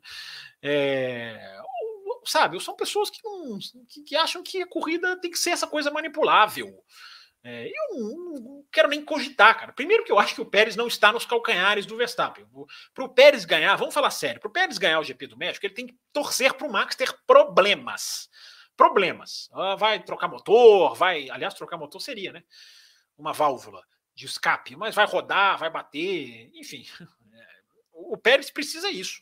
Precisa torcer para isso, porque o Pérez não está nos calcanhares do Verstappen. Se fosse igual Hamilton e Rosberg, se era um ou outro toda hora, né, ou ganha um ou ganha outro, é, aí era outra discussão. Mas, cara, gente, o Pérez tá lá, o Pérez não tá, ele não tá nos calcanhares ali, ele não fica, ele não fica sendo segundo para o Verstappen toda hora. Entendeu? O número de dobradinhas não é tão alto assim.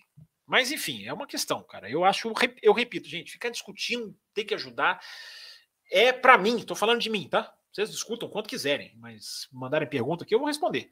Cada um pensa como quiser. Agora, para mim, é, é, é, é, lamentável sequer ficar cogitando essa possibilidade. É... A Camila Reis do Amaral, que é nossa apoiadora, até fala aqui, né? O Verstappen deu essa declaração hoje à tarde mesmo. E o Verstappen não tem mesmo que deixar, não tem que dar vitória nenhuma. Cara. O cara tá lá, gente, o cara tá lá fazendo a profissão dele, correndo no México, o cara né, passando por toda essa questão, o risco, a questão física. O cara tá lá fazendo a profissão dele, o cara vai dar vitória. Cara, seria, seria muito ridículo. Eu não vejo o Verstappen fazendo isso e criticaria, criticarei se ele fizer, assim, bastante. O Verstappen não é dessa estirpe, não acho que seja, mas não dá para pôr a mão no fogo por esses caras, né? O Paulo Jesus diz aqui: o que você acha que precisa melhorar nos atuais, nas atuais regras da Fórmula 1? Pô, essa dá um podcast, né, Paulo? Principalmente relacionado às punições sem sentido. Qual a sua opinião? Eu, eu não vou ficar citando regras, ô Paulo, porque eu, eu, até gostei da sua mensagem. Eu, posso, eu vou até falar com o Raposo, com o Will. Ela, ela é um bom tema para os programas especiais. Não sei se o Raposo já deu stop, fechou a página e foi cuidar da própria vida, ou se ele está ouvindo. É, mas é uma boa. É, quais regras podem ser mudadas? É um bom tema para os programas de meio intertemporada, digamos assim, os programas das férias. Eu vou levar essa sua sugestão para eles, para a gente ser mais detalhista. O que eu vou te responder, como de maneira geral, é a Fórmula 1 e a FIA precisa. A FIA, né? FIA é uma coisa e Fórmula 1 é outra. A FIA precisa de uma reforma, cara, urgente. A FIA precisa de uma reforma estrutural cargos definidos, peças certas no lugar certo, clareza de regulamento. A FIA precisa urgentemente de um departamento de comunicação. Precisa se comunicar com o mundo. A FIA precisa sair dessa coisa atrasada, retrógrada do século dos anos 80, do século passado, de você não dialogar com o público. Hoje em dia você tem que conversar. A gente acabou de ter o extremo do extremo, do planeta errando a pontuação da prova e o máximo que a FIA fez foi botar uma coluninha de pontinhos aqui no cantinho da tela. Entendeu? Sem, a, a, a incapacidade de comunicação da FIA é assustadora. Assustadora. Então, Paulo Jesus, para não ficar muito tempo aqui e tentar responder até mais gente, gostei muito da sua sugestão. Espero, quem sabe, aprofundá-la no programa futuro. Mas o que eu te diria, no geral, é isso, cara. É, a FIA precisa, eu já falei isso aqui muitas vezes, a FIA precisa de um cargo de presidente da Fórmula pra, para a Fórmula 1. Um, chama de CEO, essas besteiras que gostam de chamar hoje em dia, chama de superintendente, chama de zelador, chama de síndico. Precisa de um cara da FIA poderoso, com poder, e precisa acabar com esse pacto da Concórdia. A pior lástima da Fórmula 1, criada pelo Eccleston, chama-se Pacto da Concórdia, que joga a Fórmula 1 no lixo. No lixo, que é o que faz a Fórmula 1 ser um elefante de quatro pernas quebradas para mudar a regra, que é o que tira o Andretti da Fórmula 1, que é o que faz com que a politicagem reine, o jogo de influências por causa da maioria de votos. A essência da podridão da Fórmula 1 chama-se Pacto da Concórdia. Né? É o pior lixo já criado na história da Fórmula 1. Então, Paulo Jesus, pano para manga a sua, a sua pergunta. Excelente pergunta. Pano para manga ela dá. Henrique Costa Lima, parabéns pelas excelentes análises. Você percebe algum favorecimento da FIA para com a Red Bull? Seja em demora para penalizar quando é contra ela, ou rápida quando é a favor, ou fecha os olhos? Olha, Henrique, eu não sinto uma tendência da FIA de, de, de, de beneficiar a Red Bull. Eu, eu, vejo na FIA uma estrutura muito ruim, uma estrutura mal feita, uma politicagem da pior espécie, politicagem no sentido ruim mesmo. Né? Eu gosto de dizer, porque eu sempre imagino que alguém vai falar que não, politicagem não quer dizer uma coisa ruim, então eu sempre deixo, claro, politicagem da pior espécie. É, então, Henrique, assim, para ser justo, cara, eu não sinto que a, a FIA faz coisas para beneficiar a Red Bull. O que, o que aconteceu em Abu Dhabi foi o Masi, não foi uma coisa programada, não foi uma coisa planejada, não foi uma coisa desenhada previamente. Nem o mais fanático torcedor do Hamilton é, é capaz de dizer isso. Não é uma coisa pré-concebida, foi uma decisão ali na hora que aconteceu. É, eu não vejo a FIA como favorável à, à Red Bull, não. Eu vejo a FIA como errante em vários aspectos em vários pontos, em várias, para vários lados. A FIA erra para todos os lados. Mas é boa a sua pergunta, cara. É boa a sua pergunta. É, obrigado pela, pela mensagem aí, obrigado pelo elogio. A Camila Reis do Amaral, grande Camila, legal, nossa ouvinte aqui, apoiadora. Minha opinião, que o Max, com esse estilo de manobra de meter o carro e o oponente escolhe se bate ou não, irá empilhar títulos. Uma boa, uma boa reflexão. Você acha que o Max fez isso muito esse ano? O Camila. O Leclerc fez uma ultrapassagem nesse sentido também. Será que isso é uma exclusividade do Max? 2021, acho que foi mais. Você teve mais manobras para chamar assim, né? Uma boa, uma boa, uma boa colocação. O Márcio Shibazaki, estou tentando ir na ordem cronológica, tá, gente? Estou lá no 9 e pouquinho. Não vou conseguir ler todas, mas estou tentando privilegiar quem chegou aqui mais cedo. Existe um rumor de que a FIA puniu o Red Bull com menos de 25% do, do, do, do, túnel de ventos de 2023 devido ao teto orçamentário. É verdade? Essa é a questão que eu queria entrar, Márcio. Não sei se é verdade. Obrigado pela sua pergunta. O que, que vai acontecer o ano que vem? Já está acontecendo esse ano. A, a, a, o escalonamento de túnel de vento da Red Bull será 70%. Ah, mas 70% de quê? 70% não, não se preocupem. 70% de, uma, de um valor estipulado pela FIA. Ela é, ela é a que vai ter menos. Eu vou até abrir aqui, ó. Eu não vou colocar na tela para não passar por aquela novela de ter que ficar correndo atrás aqui, fica tudo devagar. Mas eu vou abrir vou ler para vocês. É... Peraí, só um momentinho, gente. Só um momentinho. Enquanto isso, eu vou re refrescar a garganta aqui. Peraí, só um instante, gente.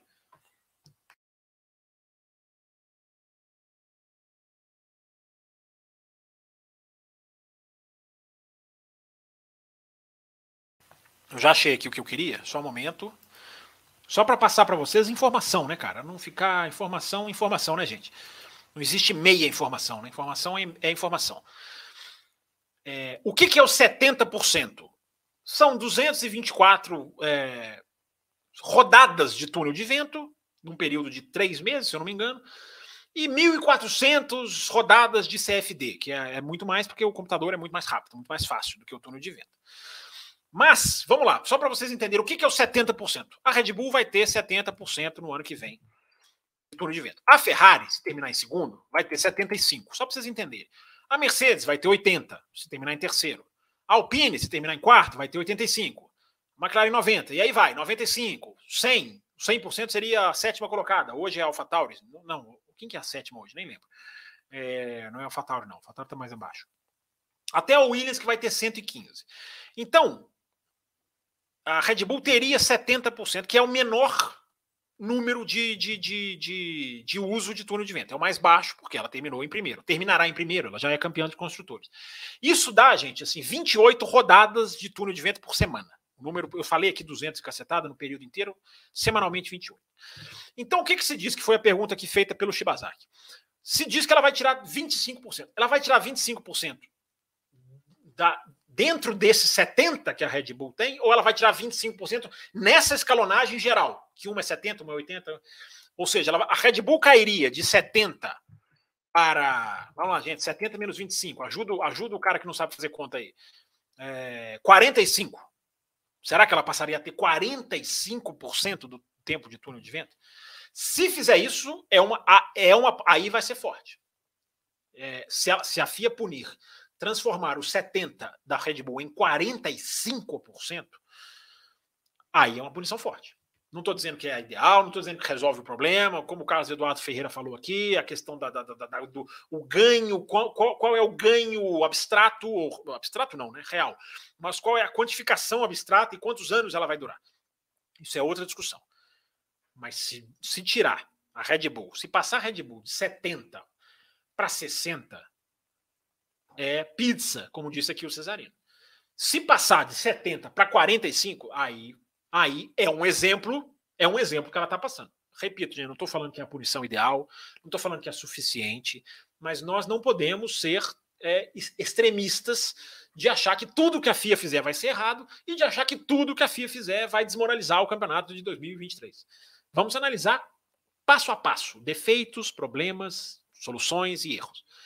Eu acho, Márcio Shibazaki, se for isso, 25, tem que ver se é 25% dentro do que ela já tem ou se é o 25% nessa contagem geral, que chama da Red Bull de 70, a Ferrari 75, a Mercedes 80 e até vai lá até 115 da Williams.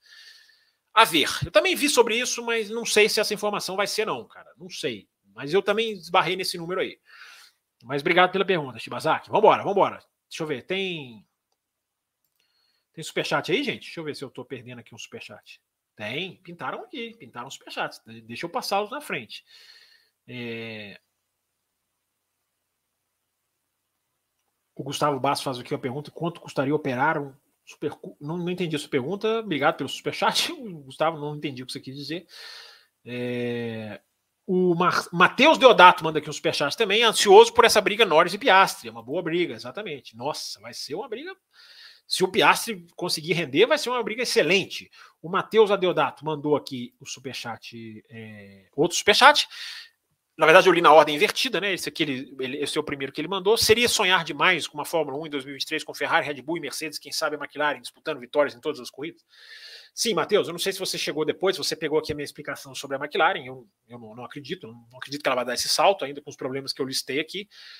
É, cara, sonhar com Ferrari, Red Bull e Mercedes, cara, não acho que seja tão improvável assim, não. Mas eu repito o que falei. A Mercedes não tem tarefa fácil, cara. Não tem tarefa fácil a Mercedes. É, repito, a Red Bull ano que vem está no nível 2 de desenvolvimento. A própria Ferrari, nível 2. A McLaren, nível 2. A, a, Mercedes, tudo indica, vai estar no nível 1. Um. Ah, ela pode fazer um super carro e aí ir lá brigar? Pode. Mas análise crua, cara, análise fria é de que a equipe está voltando, tá dando um passo para trás. Galera brincando aqui, o José Etienne, 60 superchats, 60 superchats, vocês brincam, né? Vocês brincam. Aí, aí vocês vão lá e batem, eu tenho que ficar aqui a madrugada dentro. É... Amanhã tem live do Auto Racing depois do treino. Hein? Há uma chance de ter Fábio Campos, há uma chance. Uma chance de ter Fábio Campos, falando dos treinos amanhã. É... e o café pode ter live esse final de semana, hein? Não descartaria, não estou prometendo, não descartaria. É... 60 superchat eu garanto.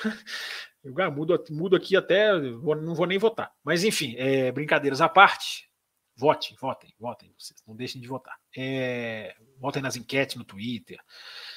Onde que eu parei aqui, minha, minha, meus amigos e minhas amigas? Eu parei aqui. Ah, deixa eu voltar a ler aqui as mensagens que não são superchat. Agora eu me perdi. Me perdi mesmo, cara. Oh, vixe, deixa eu ver se eu já li aqui a do. A do Paulo das regras que poderiam mudar. Nossa, me perdi completamente aqui onde eu estava, cara. Tô tentando voltar lá para a ordem cronológica. Boa noite a todos, diz aqui o monstro baleia. Isso aqui foi lá no começo da live, ó. Charles Câmara, o fato de as equipes dificultarem a entrada de novos times como Andretti não induz pensar que as mesmas querem que se querem que quem entre o faça comprando uma delas, ou seja, autovalorização, é, é exatamente isso. Eles querem isso mesmo. Querem ter, inclusive, a, a possibilidade de vender e ganhar dinheiro, se um dia não quiserem lucrar em cima disso. Né? Exatamente o que aconteceu essa semana. O que, que aconteceu essa semana? A Audi confirmou a compra da Porsche. Muito bem-vinda, Audi. Escrevi no meu Twitter. Né? Legal, a Audi está entrando. Mas escrevi lá no Twitter, né? É a assimilação, né? É a cultura da assimilação. Inclusive, fui atrás, levantei dados, levantei números. A Audi é a 11 primeira equipe a entrar na Fórmula 1 do ano 2000 para cá. A 11 primeira equipe a entrar. Ah, mas o grid então ganhou 22 carros? Não. Você sabe o que aconteceu de 2000 para cá? O grid perdeu duas cadeiras. Ele tinha 22, 22, 22 carros, agora ele tem 20. Então, a Fórmula 1 conseguiu Charles Câmara, vulgo Sink Header, grande, grande colega nosso aqui, grande ouvinte nosso. A Fórmula 1 conseguiu, Sink Header, receber 11 novas equipes, o que não é ruim. Se você for pensar de 2020 para 2022, você tem 11 novas equipes, não é ruim. Uh, e eu estou contabilizando novas equipes mesmo, tá? Não estou chamando a Alpha Tauri de, que, que, entrou no lugar da Toro Rosso, não é uma nova equipe, é uma mudança. Estou falando as novas equipes mesmo, senão o número seria muito maior, mas realmente é o número 11. E a Fórmula 1 conseguiu receber 11 novas equipes e perder duas cadeiras. E hoje, né, como você colocou aqui na sua mensagem, né, Charles Câmara? Hoje está comprovado que ela está fazendo isso porque quer. Né? É, é, isso é o que a gente bate aqui, semana sim outra também. Né? É o fato de que a Fórmula 1 quer isso. Que é a pergunta do Charles Câmara, que é uma ótima pergunta e tem um fundo. O fundo não. É, o fundo, o meio, a superfície, o topo, a pergunta é toda. Só tem verdades aqui na pergunta do Charles Câmara. É, uma hora e meia de programa, hein? Nossa, vocês falam muito, cara. Vocês falam demais. É... O Aislan Pacheco dá uma sugestão aqui que seria ótimo. Acho que a melhor seria Andretti entrar na Fórmula 1 se associando à Porsche. Eu já falei isso, né? Assim, eu até brinquei, né? Senta na mesa e apresenta, né? Andretti, Porsche, Porsche, Andretti. É, mas existe um acordo do Andretti com a Renault, enfim.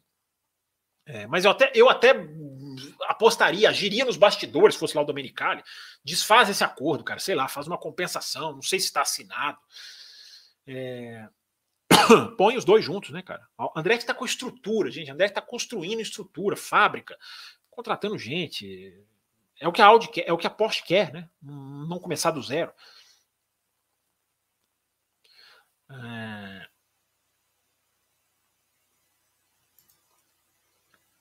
É... Vamos lá. Achei onde eu estava. Finalmente achei. Aquela pergunta do 25% do Shibazaki. O João Carlos Novaes, apoiador do canal, pergunta aqui: Campos, se você falou na Forte semana passada, com esse boom nos Estados Unidos, será que eles mostraram interesse na categoria? Pois é, João Carlos, não mostraram até agora, né, cara? É, eu tô achando assim muito decepcionante, cara. Fórmula 1 mudou os motores e vai receber uma só. Né? Tra é, trabalhou para atrapalhar as duas que estavam alinhadas. Começa a valer o mesmo raciocínio que o Charles Câmara falou. Né? Não, só esses motores tá bom, não queremos adversários. Aí é um medo até competitivo. É, tomara que tomara, João Carlos, tomara. Eu acho que a Ford seria um excelente. Imagina a Ford voltar no esquema Cosworth, fornecer motor para 10 equipes, entendeu?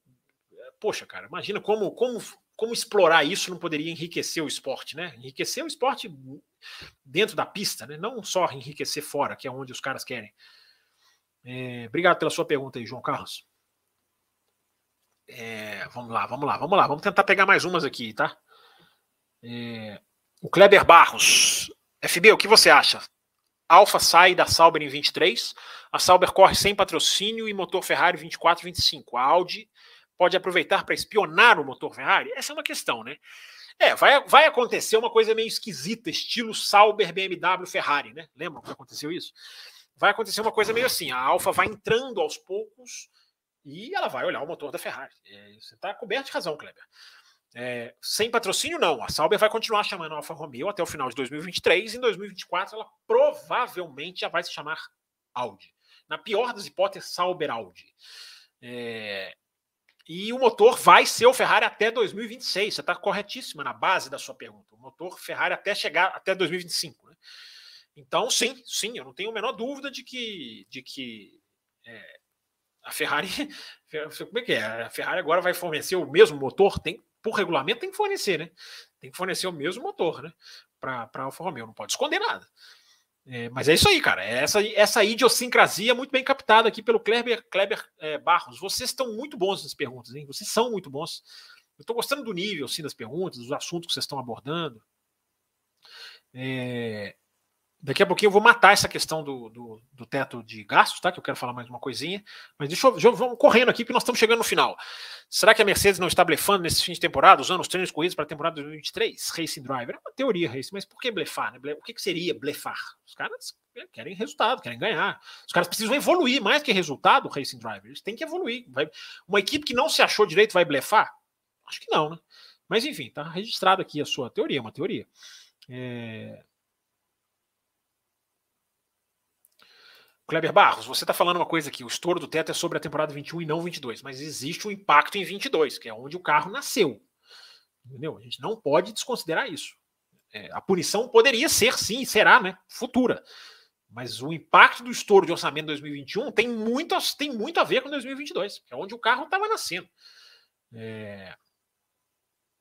Estrutura organizacional da Mercedes, mil vezes melhor que a da Ferrari. Ferrari é uma bagunça, diz aqui o Racing Drive, registrado aqui.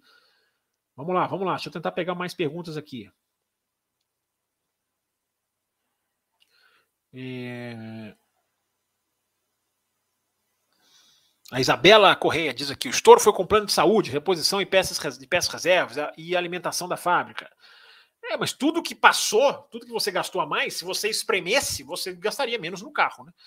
Temos que ver também nessa comprovação de que é isso aqui, mas é o que foi falado mesmo. Tá, tá, tá certo. Fala-se em 1,8 milhão, diz a Isabela, que não tem essa confirmação, ninguém tem, mas é o que se fala, está registrado aqui também pela Isabela. É... Vamos lá, vamos continuar aqui. Gente fanática não é boa em aceitar os fatos. Ou, haja eleição no Brasil para mostrar isso, né, Aslan Passinho? Haja eleição. É... Isso é um mal do mundo moderno, né, cara? Estados Unidos, nossa. É, e acerta a Fórmula 1 um pouquinho também. Vamos lá. Motor Honda é muito bom na altitude, lembra bem aqui a Isabela de novo, Isabela Correia, verdade. A Honda, gente, ela, ela constrói motor para jatos.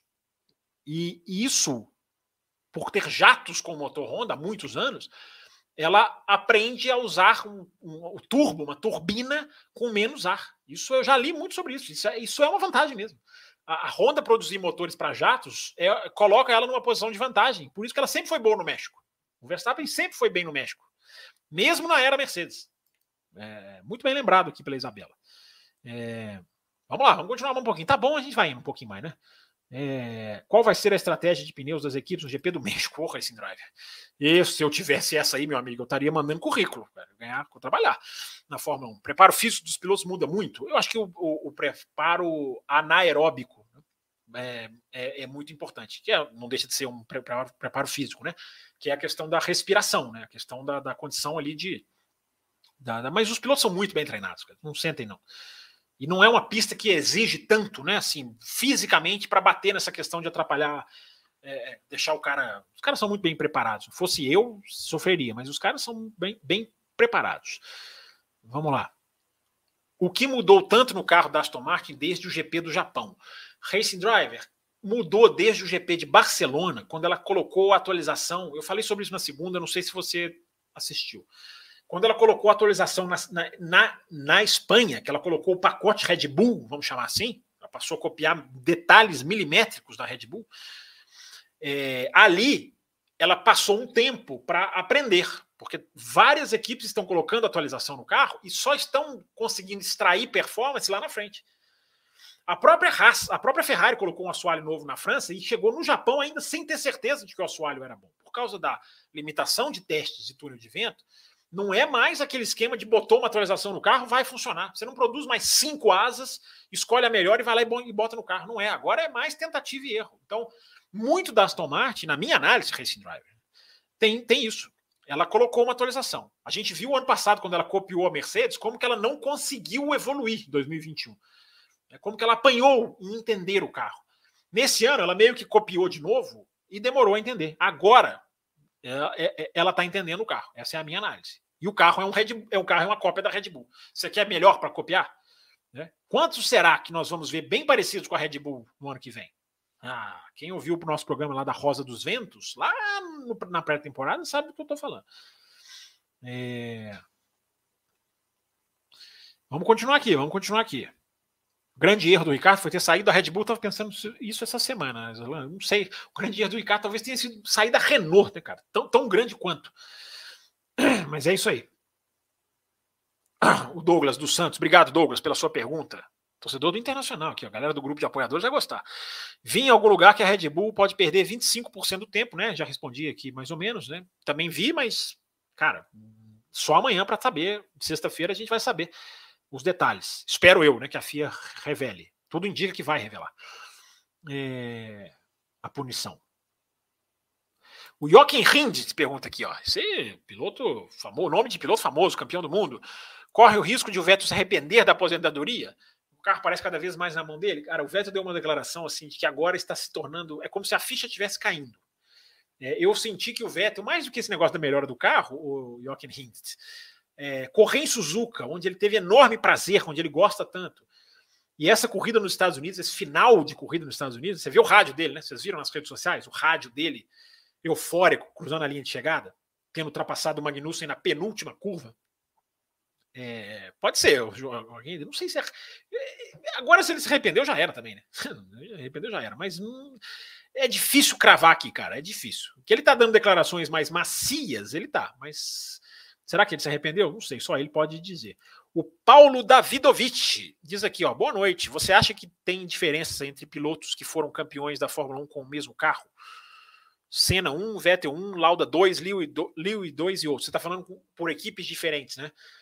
Cara, isso é uma excelente pergunta, cara. Eu acho que, eu acho que mostra alguma coisa assim. Eu acho que não é, não é demérito de quem ganhou só com um carro, mas eu acho que é um, é uma, é um, é um reforço de quem ganhou em equipes diferentes. Né? Eu acho que é uma boa, um bom questionamento, Paulo. Muito boa, muito boa questão. Eu acho que é, é, muito simplificar demais você dizer que quem ganhou por duas equipes é melhor que quem ganhou por uma. O Vettel, o, o, o, o quem mais? Quem, quem mais ganhou por duas? Não são só esses, né? O Prost ganhou por duas. É...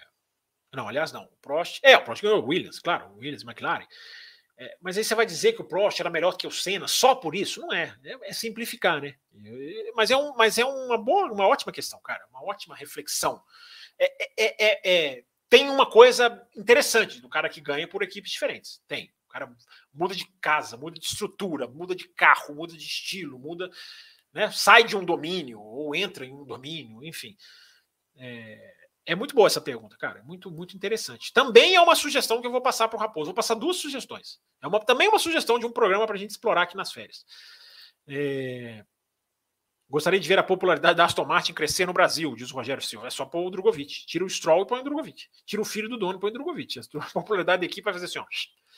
É, Vamos lá, vamos continuar aqui. Pegar aqui, tentar pegar mais alguém aqui. Estamos acabando, hein, gente? 1 hora e 41. É... Áustria foi excelente também, diz aqui o Aslan Pacheco. Achei boa. Hungria foi ótima. Cara, Hungria foi. Não teve tanta ultrapassagem assim, cara. Foi mais diversa. Mas, enfim, são as opiniões de vocês aí, registrando aqui. O Aslan elogia a Áustria e o Mus Muspel. É assim que fala seu nome? Muspel? Muspel? Ele diz aqui, ele elogia que é a Hungria. São pontos de vista. Enfim, uh, não estou dizendo que essas coisas foram ruins, não. Mas eu acho que o padrão de corrida boa para mim, é, elas não atingem tanto assim, não.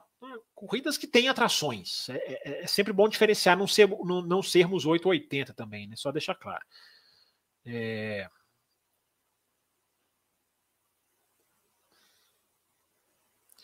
O Medical Drive fala que o Medical Car segue os carros na volta de apresentação e se posiciona atrás do grid para a largada, que é um dos momentos mais críticos da corrida. Sim, Racing Drive, é isso aí. Mas a pergunta do ouvinte foi o que, que ele faz depois da largada, como ele retorna depois. Ah, ele continua aqui, ó. No caso de um acidente, os médicos alcançam o local da batida. No restante da prova, o carro fica alinhado junto ao safety car no pit lane. Sim, Racing Drive. Mas a pergunta dele é o processo de volta. Como que ele volta ali naquela correria? É... Bahrein foi muito boa, diz aqui o Douglas dos Santos. Eu também achei boa, mas muito DRS. A mesma coisa da Arábia Saudita, muito DRS. Felizmente o ano não foi repleto como aquelas duas primeiras corridas deixaram a desejar, deixaram a, a, a, a pensar, mas também é uma questão de pontos de vista. É... O Fábio Luiz diz aqui, ó, boa noite, Xará. É, Xará aqui né mesmo, Xará. todo mundo fala que o domínio do Verstappen, mas se ele não tiver concorrência, ele perde o interesse. Acho que não fica muito tempo na Fórmula 1. É, só, só ele pode dizer, né? mas está aqui registrado. É... Nem Indianápolis cabem 440 mil pessoas. Eu acho que Indianápolis cabe, viu, Romeu? Eu acho que Indianápolis cabe 400. É, 440 mil não cabe, não. Eu, 350, aliás. 350. Você tem razão. 350 mil pessoas.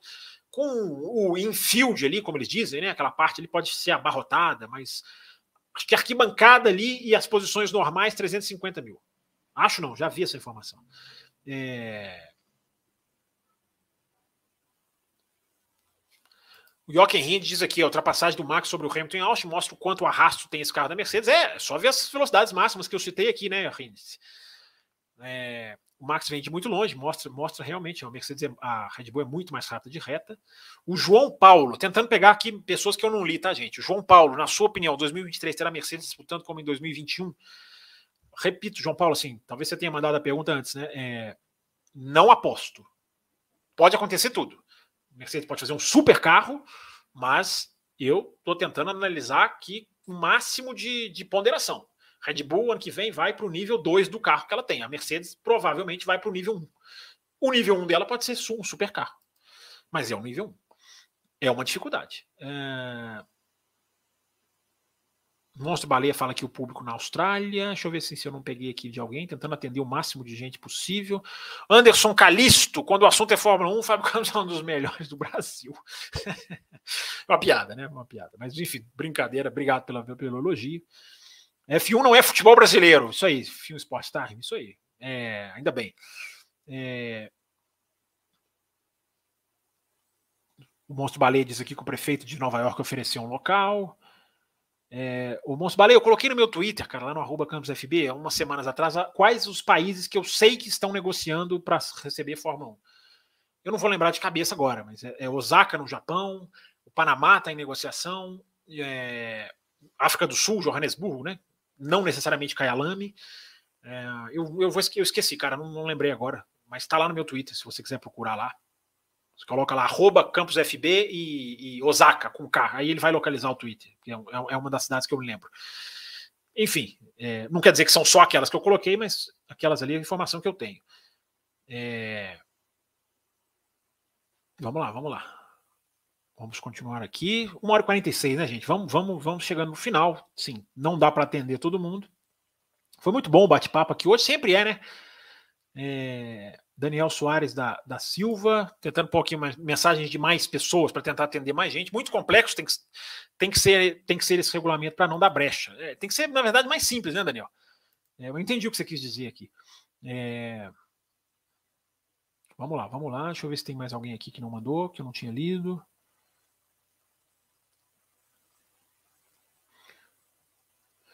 Aqui, o B Spec Project Type R. Eu vejo da seguinte forma: com o título de construtores sacramentados, eu duvido muito a Red Bull trabalhar para que ele seja o vice, pelo próprio histórico da equipe de não fazê-lo. É. A Red Bull nunca foi campeã e vice, né? Na sua história.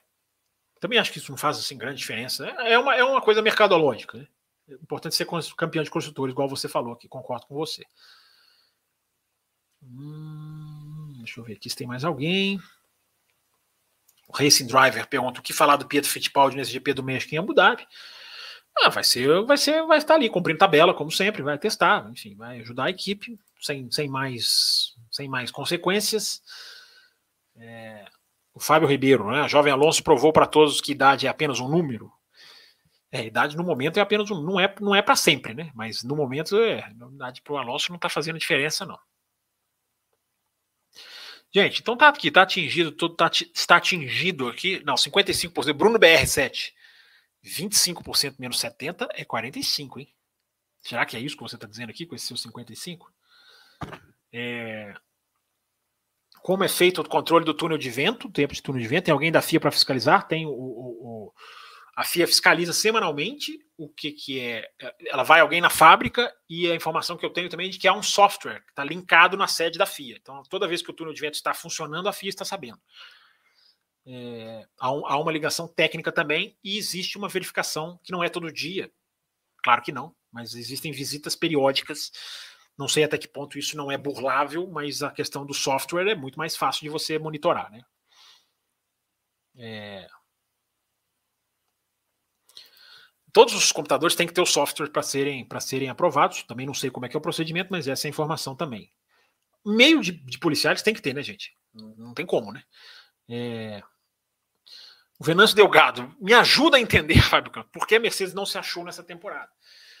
Pode ser por várias razões, Venâncio. Pode ser porque ela focou em tentar ganhar o campeonato do ano passado, começou tarde. Pode ser porque ela achou que com efeito solo ela poderia tirar o side pod e isso não teria grande efeito, e teve. Pode ser porque ela se baseou num conceito arriscado. Pode ser por várias razões, cara. É difícil, é difícil de eu cravar aqui, sendo que eu não estou lá dentro da fábrica. Mas pode ser por essas várias razões. Pode ser uma aposta numa filosofia mesmo técnica que não se pagou. É, pode ser por questão de investimento, pode né, do, do, ano passado ter se arrastado tanto até o final do ano que ela, ela falou: vamos ganhar isso aqui, né, cara? Vamos.